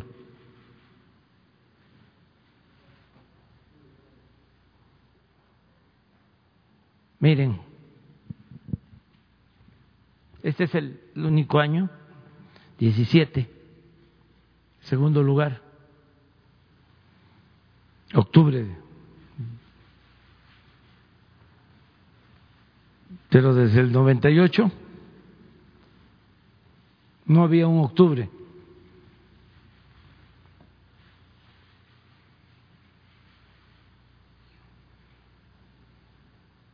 Y tengo el dato también ya adelantado de las remesas y octubre también este, está arriba. Y a pesar de la situación de incertidumbre por lo que está sucediendo en Europa con lo de la pandemia y las elecciones en Estados Unidos, nuestro peso eh, se mantiene con este, estabilidad y ya aprovecho ¿no? para decirles que estamos seguros que ante cualquier resultado en la elección de Estados Unidos nosotros tenemos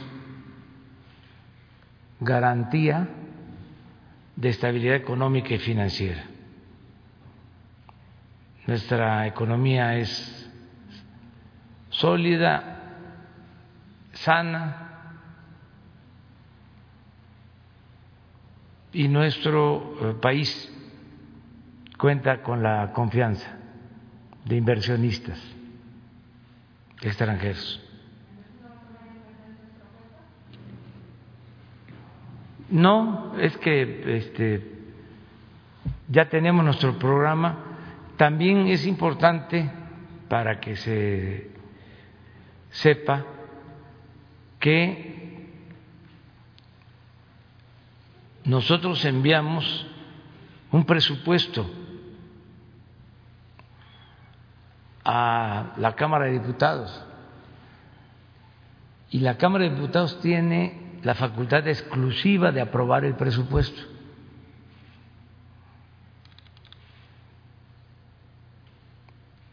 ya no depende de nosotros, es el Poder Legislativo el que aprueba la ley de ingresos y el presupuesto.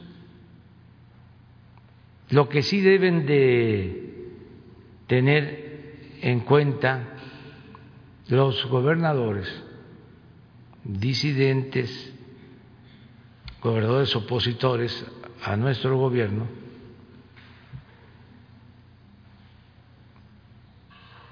es de que los vamos a respetar. A ellos como representantes de sus pueblos, porque son representantes de estados libres y soberanos. Y sobre todo, vamos a garantizar a los pueblos que representan los apoyos que por justicia les corresponden. No se va a escatimar, no se va a limitar ningún apoyo a los habitantes de Chihuahua, de Jalisco, de Nuevo León, de Coahuila, de Colima, de donde son los gobernadores que están en contra nuestra. Y eh, las participaciones federales, lo que les enviamos, se les va a seguir entregando puntualmente. Por cierto, no habíamos quedado de este, tener una lista de cuántos se ha entregado. ¿No la tienen? Porque yo lo que quiero es que se sepa en cada estado cuánto se ha transferido de dinero a los gobiernos de los estados y a los gobiernos municipales. Porque muchas veces la gente no tiene la información y no quiero que se vaya a pensar de que nosotros no estamos enviándole las participaciones a los estados y a los municipios. Sí, pues no, pero no, ya. Ahí cerramos. ¿Ya? Gracias, presidente. Buenos días. Ya comentaba algo de la elección en Estados Unidos. Preguntarle, pues, cuál es su perspectiva. Eh, hoy es la elección en Estados Unidos. Eh, y también llamó la atención que el fin de semana se hacía un extrañamiento al gobernador de Michoacán, Silvano Aureoles, por haber llamado a votar por Biden. Eh, ¿Qué opina y qué es lo que espera? Pues nosotros vamos a eh, esperar a que transcurran las elecciones hoy, que se tengan los resultados y yo voy a informar al pueblo en su momento. Nosotros padecimos cuando nos hicieron un fraude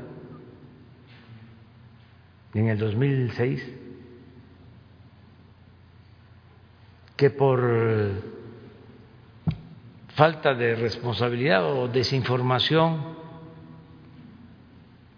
el gobierno español cometió el error de reconocer el triunfo de Calderón antes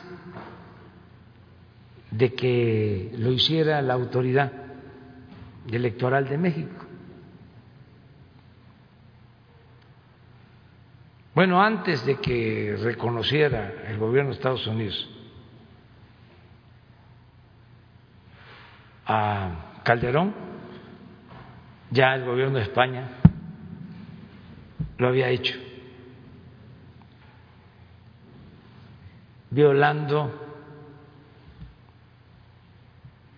leyes y sobre todo las formas políticas. Nosotros tenemos que ser respetuosos y esperar el momento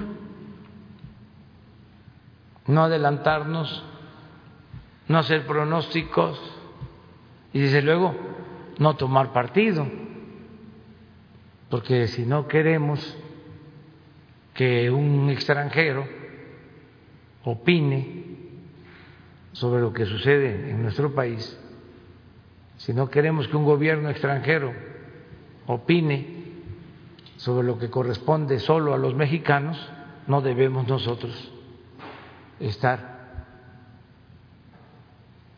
con actitudes injerencistas, metiéndonos a la vida interna de otro país. Es muy clara la Constitución. Nosotros tenemos que apegarnos al principio de no intervención y autodeterminación de los pueblos.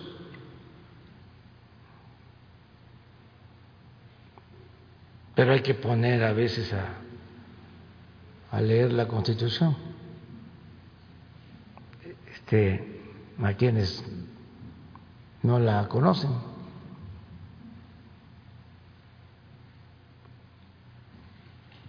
Incluso hay hasta quienes protestan cumplir y hacer cumplir la Constitución y la violan. Entonces vamos a esperar este, cuando tengamos los elementos para pronunciarnos. Gracias, presidente. Preguntarle, hay una noticia hoy en el diario Reforma de que ya se acusa a Luis Videgaray de traición a la patria por el caso Lozoya y que se, se estaría preparando una orden de, de aprehensión o solicitando nuevamente una orden de aprehensión porque al parecer no estaba completo el expediente o tenían algunas precisiones que hacerle. Eh, preguntarle si usted tiene conocimiento de, de sí, esto. Sí, me informaron de que se hizo una solicitud en ese sentido al Poder Judicial, pero se rechazó la solicitud porque un juez consideró que no estaba bien integrada la averiguación o la solicitud que se estaba este, haciendo. Y tengo entendido que regresó el juez eh, esa petición a la Fiscalía, no sé si de manera este, definitiva o para que se complemente. Eh, en estos casos siempre se trata de eh, reparar o complementar si está mal integrada la averiguación. Esa es una función del juez que no admite porque considera que no es eh, sólida o que no tiene todos los elementos la solicitud de la Fiscalía, del Ministerio Público. Eso es lo que sé sobre este caso. Gracias, presidente. Y se me permite preguntarle al canciller sobre el tema de la vacuna. Eh, ¿Cuál sería la responsabilidad de la empresa, de, de, la farmacéutica, en dado caso de una reacción adversa entre algunos de los voluntarios? Si ya se tiene a los voluntarios eh, que van a participar en este ensayo clínico. Y preguntarle también, decía que se van a dar cortes y hablaba de 120 días. ¿Quiere decir que la vacuna eh, podría ser aprobada hasta después de esos 120 días? Gracias. Bueno, la, la fase 3 de, esta, de este proyecto de vacuna está regulada por la legislación mexicana y las disposiciones previstas en, uh, por parte de COFEPRIS, la Secretaría de Salud. Entonces, eh, esta y todas las fases 3 que se hagan están sujetas a las mismas disposiciones legales. Eh, son homogéneas. y son equivalentes a las que se utilizan en Estados Unidos y en Europa. Es decir, no, no hay una disposición diferente, son las mismas, los mismos requerimientos, las mismas exigencias, eh, es un protocolo muy riguroso y la Secretaría de Salud tiene que estar revisando y decirlo ahora, ya a partir de ahora, la evolución de los resultados. Son voluntarios, hay todo un protocolo, hay una metodología que utiliza, se debe utilizar para esto y así se ha hecho hasta el día de hoy. Eh, la autorización de COFEPRIS, es decir, la Secretaría de Salud, lo que hace es confirmarnos a todas y a todos que este estudio fase 3 será de conformidad a las más altas exigencias en todo el mundo. Y lo mismo ocurrirá con otros proyectos de vacuna que ya vienen en camino también. Es. Respecto a los cortes, pues será una decisión de salud. Eh, se hacen cortes a nivel global y la Secretaría de Salud determinará en su momento, en función de las evidencias, ya es un, área competencial del doctor Alcocer y su equipo, eh, si esa vacuna tiene las condiciones de seguridad y de eficacia que deben tener para poderse aplicar. ¿Qué es la buena noticia? Pues no, hasta hace una semana no teníamos ninguna fase 3 en México. Ahora ya tenemos una fase 3, que es la preocupación del presidente. Y no va a ser la única. Eh, hay otras que vienen en camino. Pero eh, nada más en el tema de los 120 días, o sea, ¿necesariamente va a ser hasta después de 120 días o podría ser antes? Eso no lo sabemos. La Secretaría de Salud tiene que evaluar el primer corte, el segundo corte y ya determinará, igual que lo harán otras agencias regulatorias, porque como ya se dijo, es un estudio en varios países del mundo. Entonces siempre hay una coordinación. Sería muy raro que un país resuelva en favor de un proyecto de vacuna sus resultados y los demás no lo hayan hecho. Todo se concentra en una sola base de datos y se comparte. Pero bueno, ya la Secretaría de Salud en su momento nos dirá si le parece que esta vacuna funciona y a partir de cuándo se puede aplicar. Gracias. Nada más, presidente, eh, no sé si nos pudiera el procurador eh, dar un mensaje para los usuarios de Interjet que están pues cancelando vuelos y la gente no sabe bien a bien qué hacer por estos problemas de Interjet.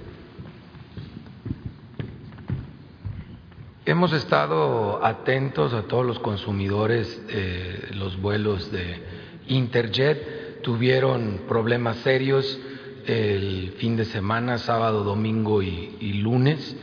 Eh, cancelaron casi 50 vuelos en estos tres días. Eh, estimamos cerca de tres mil eh, consumidores que fueron afectados, viajeros, y está abierta una acción colectiva en los tribunales a los cuales se sumarán todos, todos estos consumidores que fueron afectados. Adicional a ello, hoy se emite una alerta porque Interjet de manera reiterada en los últimos meses no ha hecho aprecio de las llamadas de atención que se le han indicado, ni tampoco ha habido una respuesta favorable a los consumidores y la situación por la que está pasando la empresa pues pone en riesgo no solo a la empresa por sí misma, sino a todos los aquellos que han comprado boletos de, Interjet. Hoy se emite la, la alerta formal a este respecto. Dice Jesús que ya tiene la lista de las participaciones federales a los estados. ¿La vemos?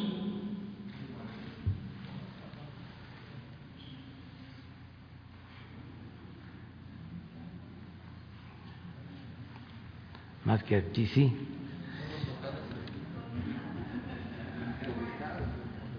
¿No se puede ampliar?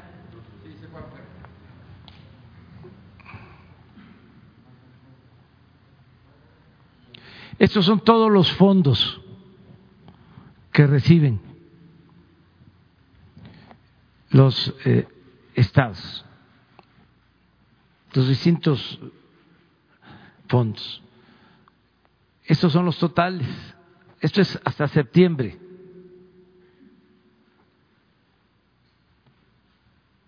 Entonces, Aguascalientes, siete mil ciento diecisiete millones de pesos. es lo que ha recibido hasta septiembre. Baja California, 20.196. Baja California Sur, 4.867. Campeche, 6.534. Coahuila, 14.926 millones. Colima, 4.737. Chiapas, 24.035. Chihuahua, 19.611. Ciudad de México, 67.303. Durango, 8.449. Guanajuato, 28.163. Guerrero, 15.241. Hidalgo, 12.872 millones. 42.565. Esto es Jalisco. 42.565 millones. Estado de México, 88.100 millones. Michoacán, 20.429. Morelos, 8.419. Nayarit, 6.046 millones. Nuevo León, 30.622 millones. Oaxaca, 17.168 millones. Puebla, 27.416 millones. Querétaro, 12.176 millones. Quintana Roo, 8.951 millones. San Luis Potosí, 14.020 millones. Hidalgo, Sinaloa, 15.964 millones. Sonora, 17.385 millones. Tabasco, 18.385 millones. Tamaulipas, 20.331 millones. Tlaxcala, 6.646 millones. Veracruz, 38.564 millones. Yucatán, 11.130 mil, sí, 11.130 millones. 8.131 millones hasta septiembre. Y esto es lo que significan los fondos. Pero no se debe nada y pronto vamos a presentar hasta octubre, eh, porque esa es la contabilidad de la Secretaría de Hacienda. ¿Tienes más recursos para el próximo año? Que no se recorte. No, este, eso es lo que establece la ley. Hay que modificar la Constitución. Tendrían que presentar una iniciativa para que cambie la fórmula de la ley de coordinación fiscal. O sea, que lo vean con la Cámara de Diputados. Okay. Sí, es un asunto constitucional y lo tiene que ver con la Cámara de Diputados. Yo lo que quiero dejar de manifiesto, aclarar, es que no es conmigo, es con la Constitución, es con la ley. Y es muy pues injusto que se utilice un asunto de este tipo con propósitos electorales, es decir, no nos está dando la federación lo que nos corresponde o queremos más y el presidente no quiere. Pues ¿cómo voy a transferirles más recursos? Primero, que esto es lo que está en el presupuesto. Segundo, hay una fórmula de distribución. Tenemos que ajustarnos al marco legal. No nos gusta eh, cómo está distribuido el presupuesto, pues lo que procede es hacer una reforma. La última reforma, lo vuelvo a recordar, se hizo durante el gobierno de Calderón, en 2007, y la aprobaron algunos de los gobernadores que ahora están pidiendo más recursos. Se me hace muy incongruente, poco serio.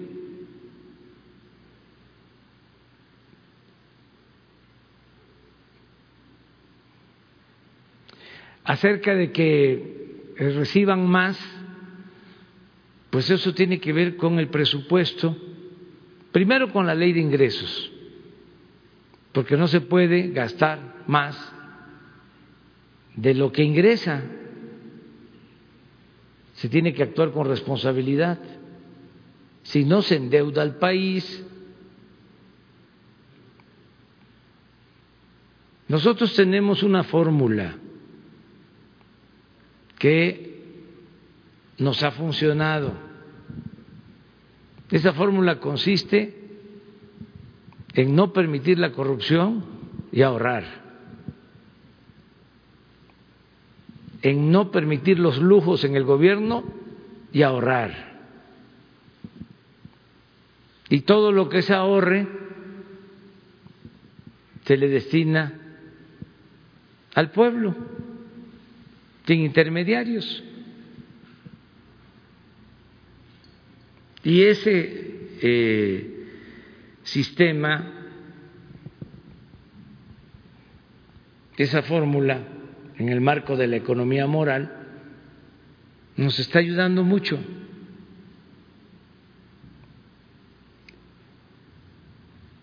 Pero hay que este, no permitir la corrupción, cero corrupción,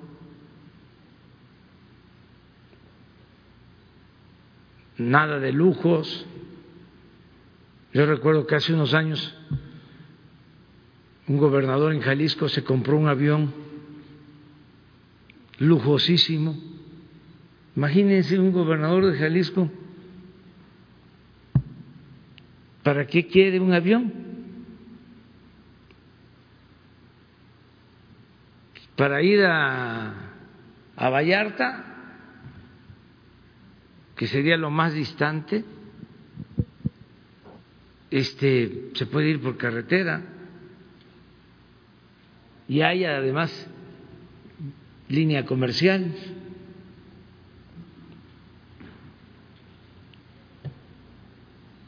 Para venir a la Ciudad de México, ¿cuántos viajes hay? en línea comercial de Guadalajara a la Ciudad de México. ¿Para qué un avión? Se justifica en el caso, por ejemplo, de Sonora, por las distancias de San Luis Río Colorado a Navojoa, pues sí. Este es todo un día, ¿no? En la carretera. Ahí se justifica. Y eso en el caso de una emergencia, ¿no? Pero antes había un informe de un gobernador en un estado y el aeropuerto se llenaba de aviones privados, todos con sus jets, de a jefes. Ya eso no. Entonces, ahorrar. Ya algunos gobernadores lo están haciendo y esto este, ayuda bastante a tener los recursos. También decirle a la gente que esto es lo que manejan de manera directa, autónoma, los gobiernos estatales. Aparte de esto, es lo que ejerce el gobierno federal. Que es lo que les llega con la pensión a los adultos mayores, con las becas, con caminos que construimos, con las obras que se están llevando a cabo. Imagínense nada más la inversión del tren Maya. Ciento 30 150 mil millones de pesos. ¿Cuándo en el sureste se había invertido eso? Nunca.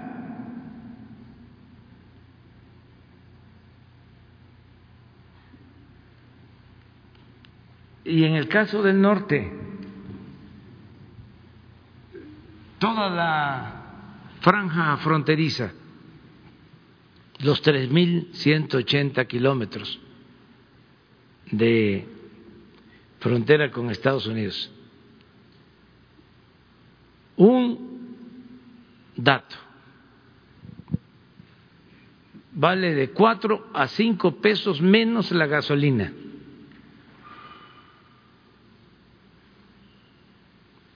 En promedio, en la franja del norte.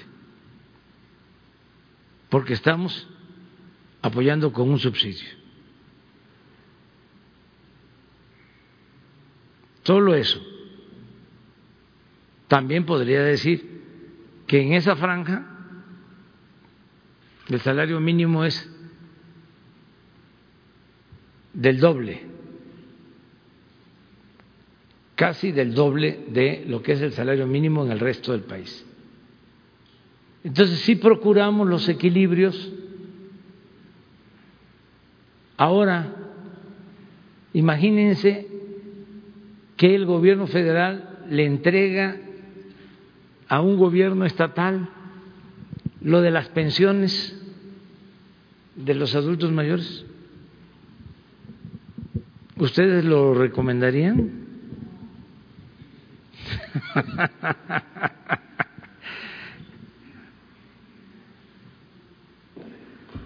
No, eso tiene que llegar directo desde la tesorería de la federación al beneficiario, porque no llegaban los apoyos, se quedaban en el camino. Entonces ya no queremos intermediarios de manera directa. Todo esto para aclarar más porque es muy buen debate, mucho, muy buen debate, hasta en lo teórico. ¿Cómo que federalistas?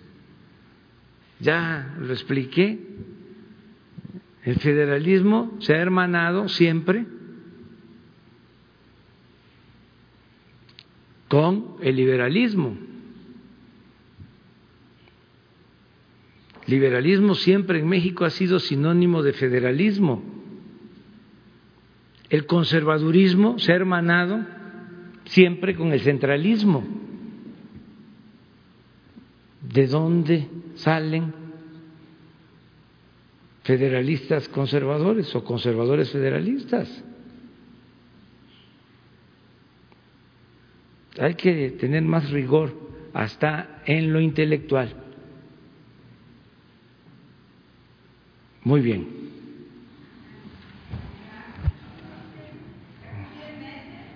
No, 20 meses. Gracias, buenos días, presidente, buenos días a todos. Me gustaría solamente retomar eh, dos temas. Uno sobre Luis Videgaray. ¿Qué opina de que en esta acusación que está haciendo la Fiscalía General de la República, esta solicitud de la orden de aprehensión, se le está acusando, entre otros delitos, de traición a la patria? No tengo conocimiento, la verdad, sobre cómo se está este, presentando la solicitud al juez para la eh, orden de aprehensión, para dictar la orden de aprehensión. No tengo este conocimiento, más que lo que se dio a conocer en los medios, que sí es este, eh, cierto. En este caso, el juez solicita, eh, perdón, la fiscalía solicita al juez que se autorice para dictar orden de aprehensión y el juez ah, regresa del expediente. Eso es eh, cierto. Es lo único que conozco y eh, sí leí que uno de los eh, presuntos delitos es el de traición a la patria, pero hay que ver si ese es el motivo o cualquier otro para regresar a la Fiscalía el expediente. No tengo más conocimiento sobre eso. ¿Considera que podría configurarse, por ejemplo, en caso de comprobarse que hubo un eh, financiamiento irregular por parte de la empresa Odebrecht a campañas políticas del PRI? ¿Se podría configurar este delito? Eso tiene que resolverlo el juez. Eh, la fiscalía presenta denuncias, el juez este, es el que va a determinar si amerita la orden de aprehensión y si es así, inicia un proceso para ver si hay eh, delitos o no. Por ejemplo, ayer mismo leía yo que uno de los representantes de Odebrecht hablaba en descargo a la acusación de Videgaray, decía que el dinero que habían entregado era para la obtención de contratos, que no se había utilizado, dice el representante de Odebrecht, de ser cierta la declaración que vi hoy como a las cuatro y media de la mañana, este, que no se había utilizado ni para financiar las campañas del PRI, ni para eh, comprar los votos eh, para la aprobación de la reforma energética. O sea, el de Odebrecht está diciendo que los sobornos fueron para eh, contratos, o insinúa, pues tampoco yo quiero eh, ser tajante, categórico, porque eso va a corresponder a las autoridades. Y también aclara, eso me llamó la atención, de que no se usó el dinero para las campañas, para la campaña presidencial, y que no se usó el dinero para sobordar a los legisladores que aprobaron la reforma energética. Eso es lo que dice el representante de Odebrecht. Entonces hay que esperarnos, hay que ver qué este, resultados hay. ¿Tendría que alcanzar esta investigación al expresidente Peña? Pues eso lo tiene que decidir la Fiscalía y en mi este, postura de siempre es de que para el caso de los expresidentes lo mejor es la consulta a los ciudadanos. Por eso presenté la solicitud de consulta a los eh, ciudadanos, porque no es solo un asunto jurídico, es un asunto también político. Entonces, si ya está en curso la solicitud para la consulta, pues eh, yo sostengo que debemos de esperar, pero también quien va a decidir es la Fiscalía, porque ya es una institución autónoma, independiente. Yo no hablo con el eh, fiscal, con Alejandro Gertz Manero. Le tengo confianza al fiscal y no me estoy metiendo en sus asuntos, no debo hacerlo porque es una institución independiente. La relación que tenemos es cuando se trata de un caso de Estado, por ejemplo, lo de Ayotzinapa, que nos importa mucho aclararlo. Ahí y no es tampoco una actitud de nosotros injerencista, sino es eh, pedir que podamos trabajar de manera coordinada tanto la Fiscalía como el Poder Judicial, la Suprema Corte, en este caso y en otros que consideramos de importancia de Estado, que tiene que ver con la justicia. Pero Mm, no le hablo por teléfono, pues yo creo que nunca le he hablado desde que está, ya casi dos años, y personalmente, pues dos o tres veces nos hemos visto. Es que antes el procurador dependía del presidente Ahora el fiscal es autónomo, es independiente. En lo que corresponde a nosotros, cuando tenemos conocimiento de un presunto delito, lo que hacemos es remitir, enviar a la Fiscalía y ellos son los encargados de resolver si procede de la denuncia o no procede si integran o no integran un expediente. Y luego hay que seguir el proceso para que el Poder Judicial decida, un juez con autonomía también, si este, le va a dar entrada a la denuncia, si se va a dictar orden de aprehensión, todo lo que continúa y luego pues son juicios que se llevan a cabo, ¿no? Ese es el procedimiento legal. Nosotros no tenemos intención de perjudicar a nadie, eh, no es mi fuerte la venganza, lo he dicho, no vamos a fabricar delitos, no vamos a perseguir a nadie. Eh, no somos iguales. Nosotros estuvimos en oposición y a nosotros nos fabricaron delitos. A mí me desaforaron cuando fui jefe de gobierno y me inventaron este, delitos.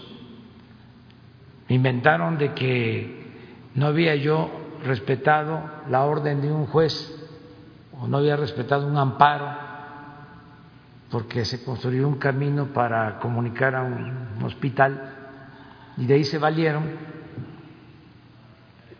aunque era yo el jefe de gobierno de la ciudad y la instancia que había decidido sobre ese camino era una em, institución encargada del manejo del desarrollo de Santa Fe. ¿No te acuerdas, Marcelo, cómo se llamaba esa? Servimet. Entonces, me, culparon a mí. Y este intervino el Poder Judicial. me acuerdo que sacaron sendos este, desplegados, los ministros en contra mía,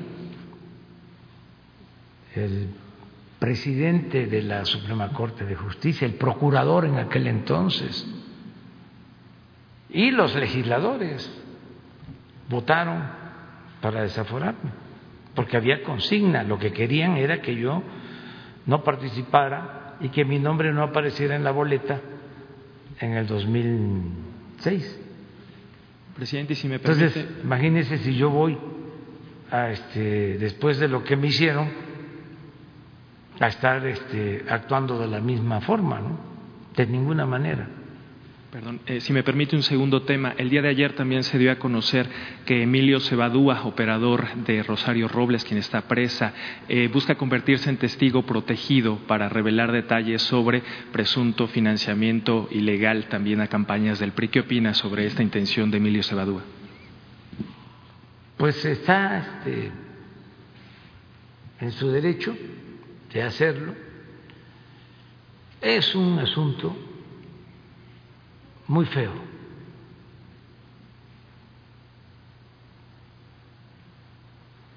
Muy bajo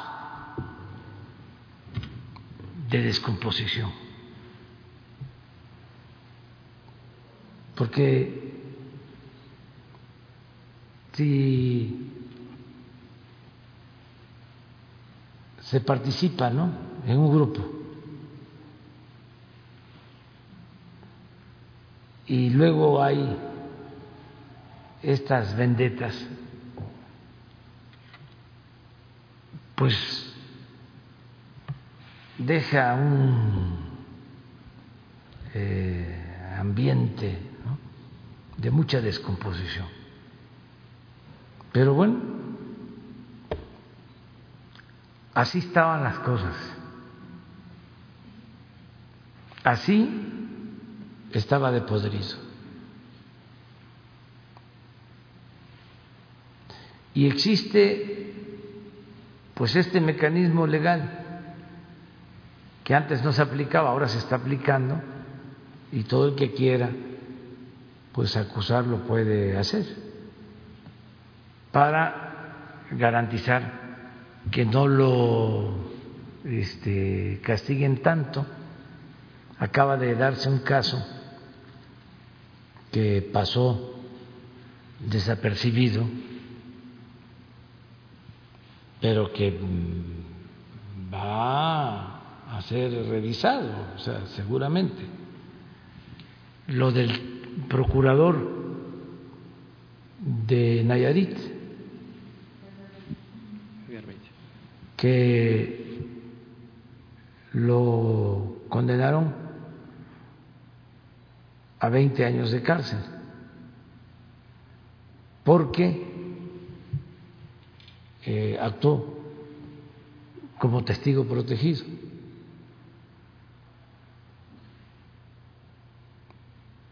Entonces, es finales de septiembre y poco después, en octubre, lo del general Cienfuegos y toda la acusación del general Cienfuegos gira a partir de supuestos hechos cometidos o relacionados con Nayarit.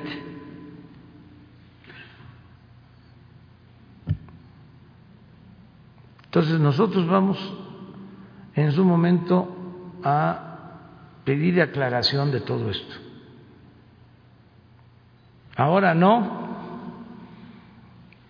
porque eh, estamos cuidando el no meternos en la parte electoral, eh, como no debemos de hacerlo.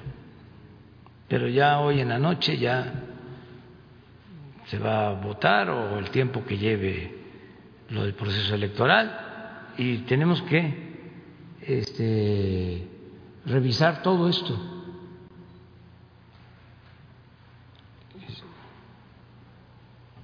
¿Cómo es que se dan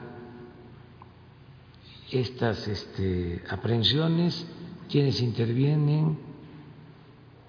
Eh, sobre los acuerdos que hay con agentes de Estados Unidos que actúan en México. Nosotros tenemos que agradecer, repito, ya lo he dicho, que el presidente Trump ha sido respetuoso, no este, se han eh,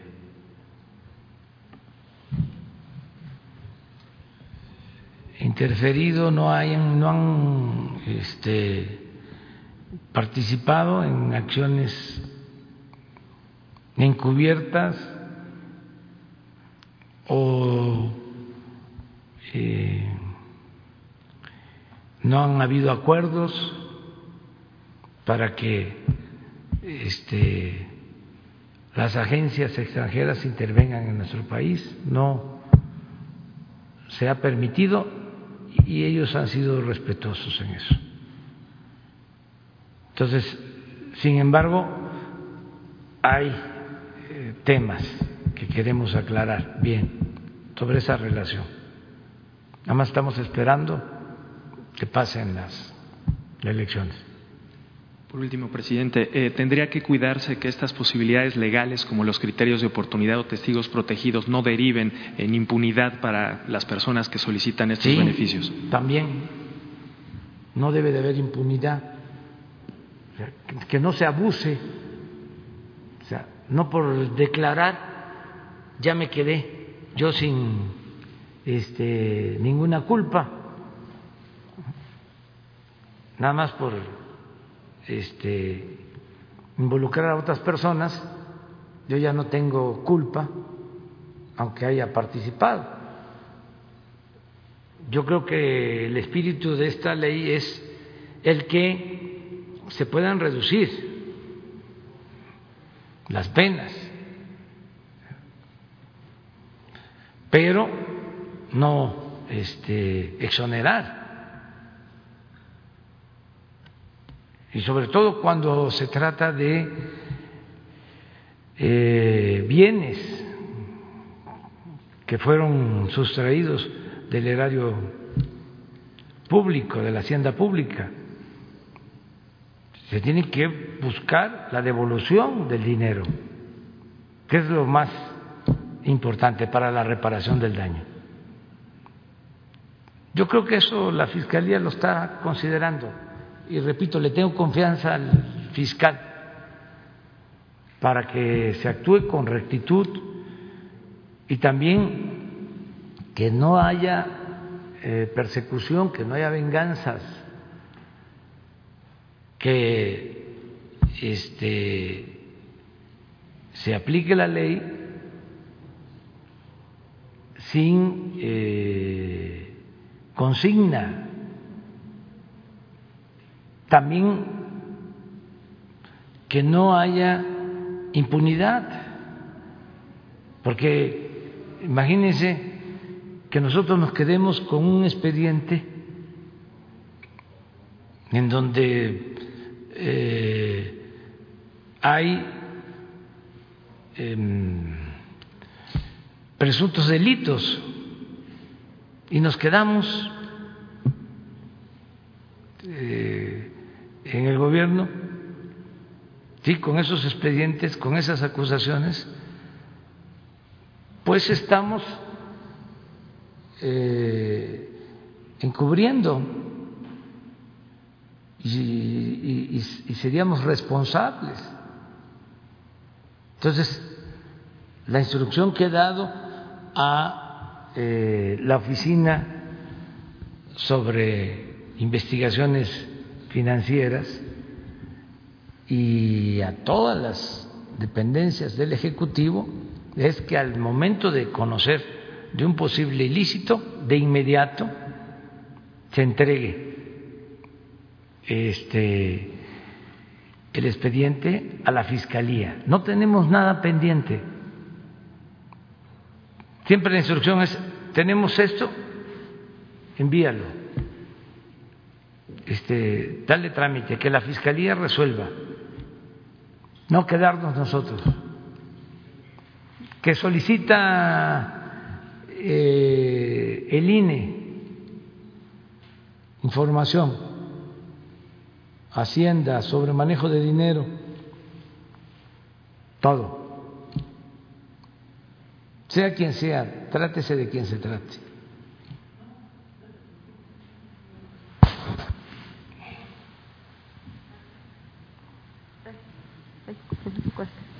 Gracias, presidente. Preguntarle eh, también sobre esta orden que se da hace unos días, una nueva orden de captura en contra de Alonso Ancira.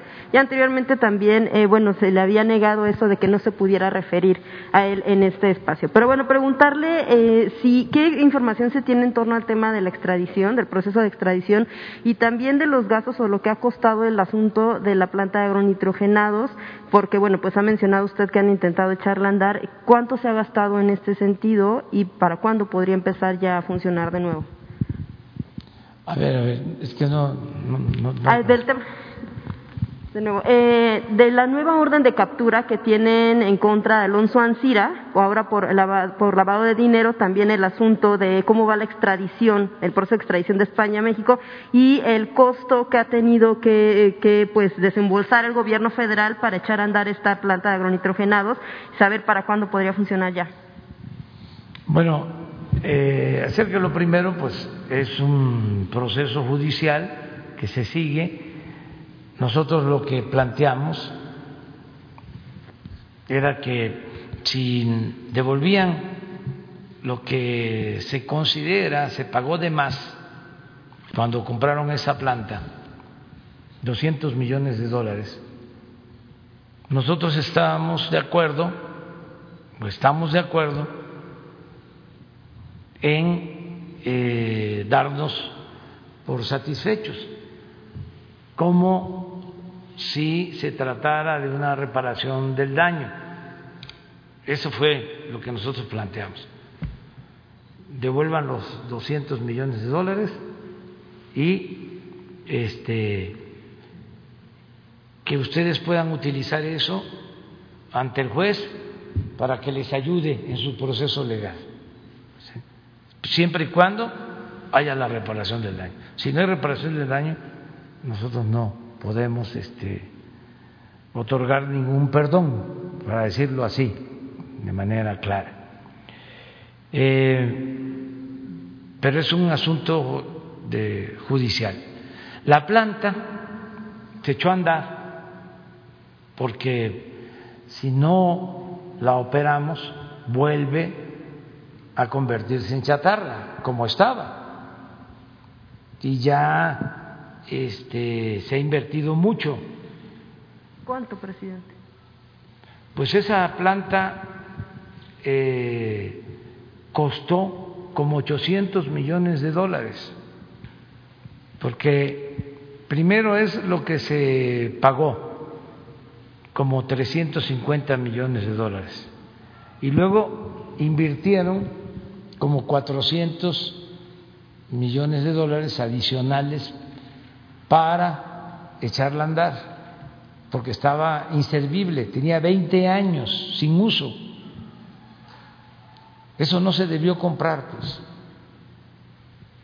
Entonces, se echó a andar y ahora que este, nosotros llegamos, teníamos nada más dos opciones, o todavía se siguen teniendo dos opciones. Una es eh, operarla. Eh, para eso teníamos que esperar tener gas, que no había, conectar gas y este pues ponerla a funcionar. Y la otra era venderla. No solo esta planta, sino que, las que compraron también en eh, Michoacán, en Lázaro Cárdenas, porque fue todo un complejo. Pero estamos hablando de una inversión del Estado mexicano de 15 mil millones de pesos, 30, 35 mil millones de pesos. Perdón, dije, dije 1.500 millones de dólares en total. Son como 30, 35 mil millones de pesos. Por el estado en que están las plantas, si las vendemos, eh, a lo mejor no nos darían eso, aunque no descartamos que salga eh, alguien que quiera comprarlas. Incluso eh, para no operarlas nosotros,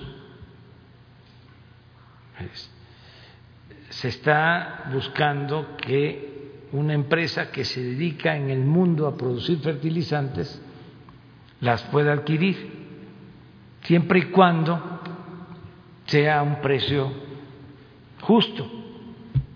Desde luego hay que hacer un avalúo, todo transparente, y no tener nosotros esas plantas. Eh, le estamos ofreciendo a, a un posible comprador que nosotros adquiriríamos una cantidad considerable de fertilizantes, porque estamos utilizando fertilizantes para los productores de Guerrero y vamos a ampliar el programa a Puebla, a Tlaxcala y al Estado de México. Entonces vamos a destinar como dos mil o tres mil millones cada año para la compra de fertilizante. Este año se destinaron como dos mil millones para la compra de fertilizante en Guerrero, que se entregaron los fertilizantes. Entonces eso puede ser atractivo porque se les puede dar un contrato de compra de fertilizante, siempre y cuando se queden ellos con las plantas, el que vaya a comprarla. Lo otro es operarla nosotros, crear de nuevo como una especie de Fertimex. Entonces, estamos analizando las posibilidades y en tanto echamos a andar la planta y ya parte del fertilizante que se utilizó en Guerrero ya se produjo en esa planta, en esa planta de agronitrogenados. Entonces, estamos viendo todavía eh, tenemos que subsidiar y es lo que no queremos. Pero ¿cuánto les ha costado echarla a andar pues precisamente para esta primera ronda de fertilizante? Como 400 millones aproximadamente. Ya en su gobierno.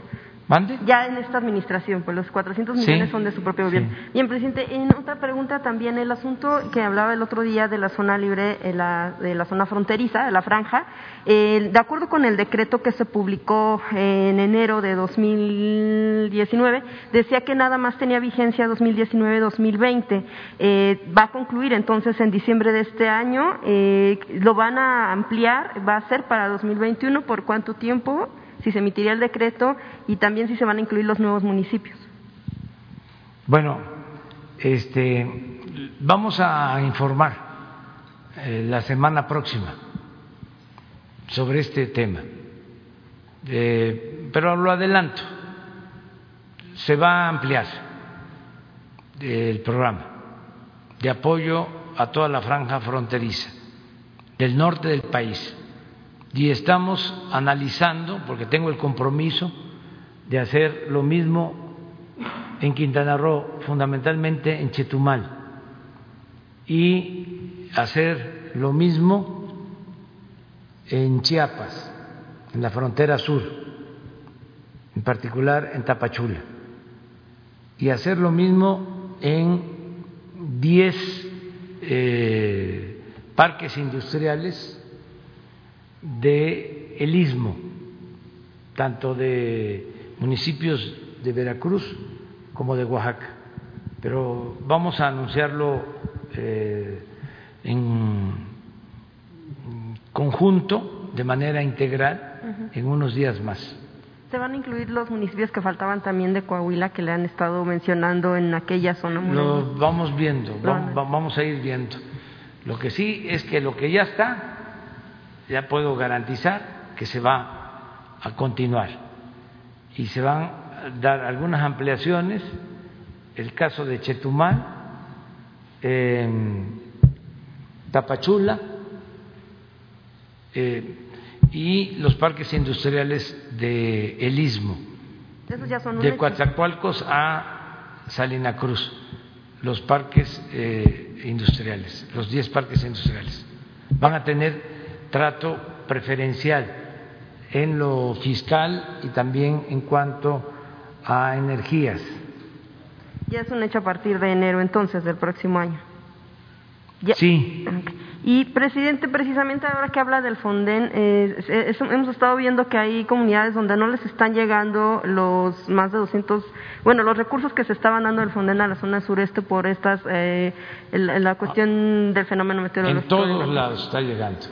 Estamos distribuyendo eh, a todos los damnificados de manera directa diría que los primeros damnificados de Tabasco, alrededor de 30 mil viviendas, a todas se les entregó.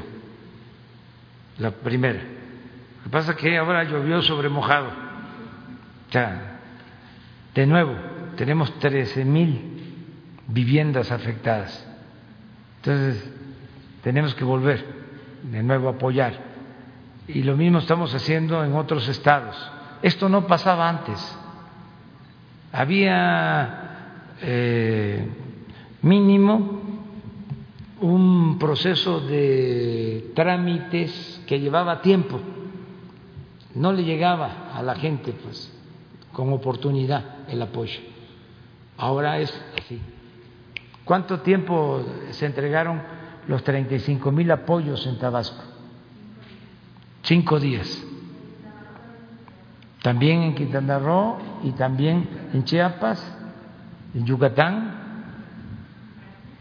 Bueno, ya nada más, presidente, es que me quedé con la En todos lados, o sea, ya este, he sabido de que Tabasco es mi tierra, es mi agua, pero yo soy presidente de todos los mexicanos. Nada más me había quedado con nada, presidente, que era lo que lo, quería preguntar en torno al tema de la Alianza Federalista. Ellos le enviaron una carta a saber si la recibió y le piden que fije fecha no para la reunirse. He recibido, este, voy a ver ahora, este, pero se les está atendiendo tanto el secretario de Hacienda como la secretaria de Gobernación. Lo que yo no quiero es que eh, vayan a utilizar a la institución presidencial con propósitos electorales, como que eso no corresponde. Este tiene que haber una relación de respeto. No, no, no ha habido. Me han faltado el respeto. Entonces, vienen aquí este, los recibo como recibo a cualquier otra persona, vienen los periodistas, desde luego la prensa conservadora, Reforma y Universal y otros, bueno, muchos, y este y hacen un espectáculo. Eso no es serio. Entonces, quieren tratar sus asuntos con el secretario de Hacienda que tiene instrucciones de atenderlos, los ha atendido siempre, la secretaria de Gobernación pero yo creo que se debe de respetar la investidura presidencial. Creo que a todos nos conviene. Eso es mi punto de vista. Entonces, eh, recibo siempre a gobernadores, no, no tan frecuente, porque pues estoy recorriendo los pueblos. Acabo de ver al gobernador de Morelos, pero antes vi al de Coahuila, vi al de Tamaulipas. Ahora voy a ver al gobernador de Nayarit, porque voy el fin de semana para allá, y voy a ver al gobernador de Sinaloa, que voy también. Siempre lo estoy viendo. Y además no les falta nada. Es que cuando comenzaron eh, con este asunto que se agrupan y este, plantean más recursos y este, eh, declaran de que es injusto que no se les den los recursos, pues sí sorprenden algunos, ¿no? Pensando de que en efecto nosotros estamos eh, quitándoles sus participaciones y no es así. Ahora leí que dicen, ya no queremos ver lo del reparto, sí, de las distribuciones. Ahora lo que queremos es otras cosas, pero al final es lo mismo. ¿Por qué no quieren ya lo de eh, la distribución de los recursos federales? Porque ya quedó claro y la gente sabe que eso es un asunto constitucional. Y seguir insistiendo en eso, pues no les convenía, porque no hay ninguna razón. Ahora, lo otro, un plan pues es lo que se propuso cuando empezó la pandemia, que querían que yo me endeudara, no yo, yo no puedo endeudar porque yo este con lo que me paga el pueblo tengo para sostenerme y sostener a mi familia, ¿no? No, el gobierno y ya quedamos, ya hemos hablado de que las deudas personales se concluyen cuando uno se muere. Las deudas de los gobiernos se trasladan de generación en generación. Entonces esas deudas no las queremos.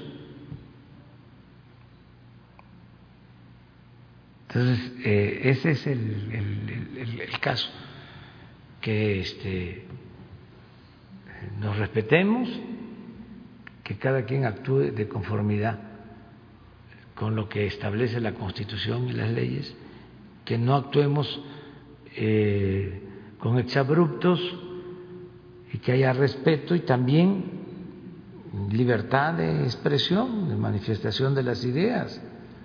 Yo no les estoy diciendo que ellos no hablen, no, que se expresen, que se manifiesten, porque también yo voy a ejercer ese derecho. ¿no?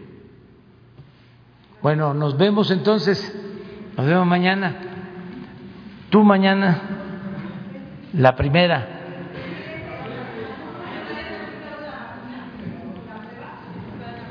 ¿La prueba COVID?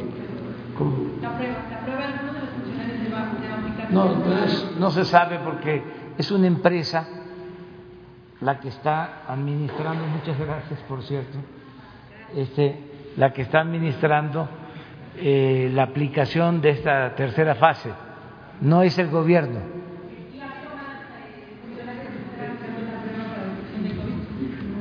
Ah, las pruebas, dices, sí, a mí me toca hoy, todos los martes. Sí, los que están muy cerca en la oficina, Todos los martes nos hacemos las pruebas.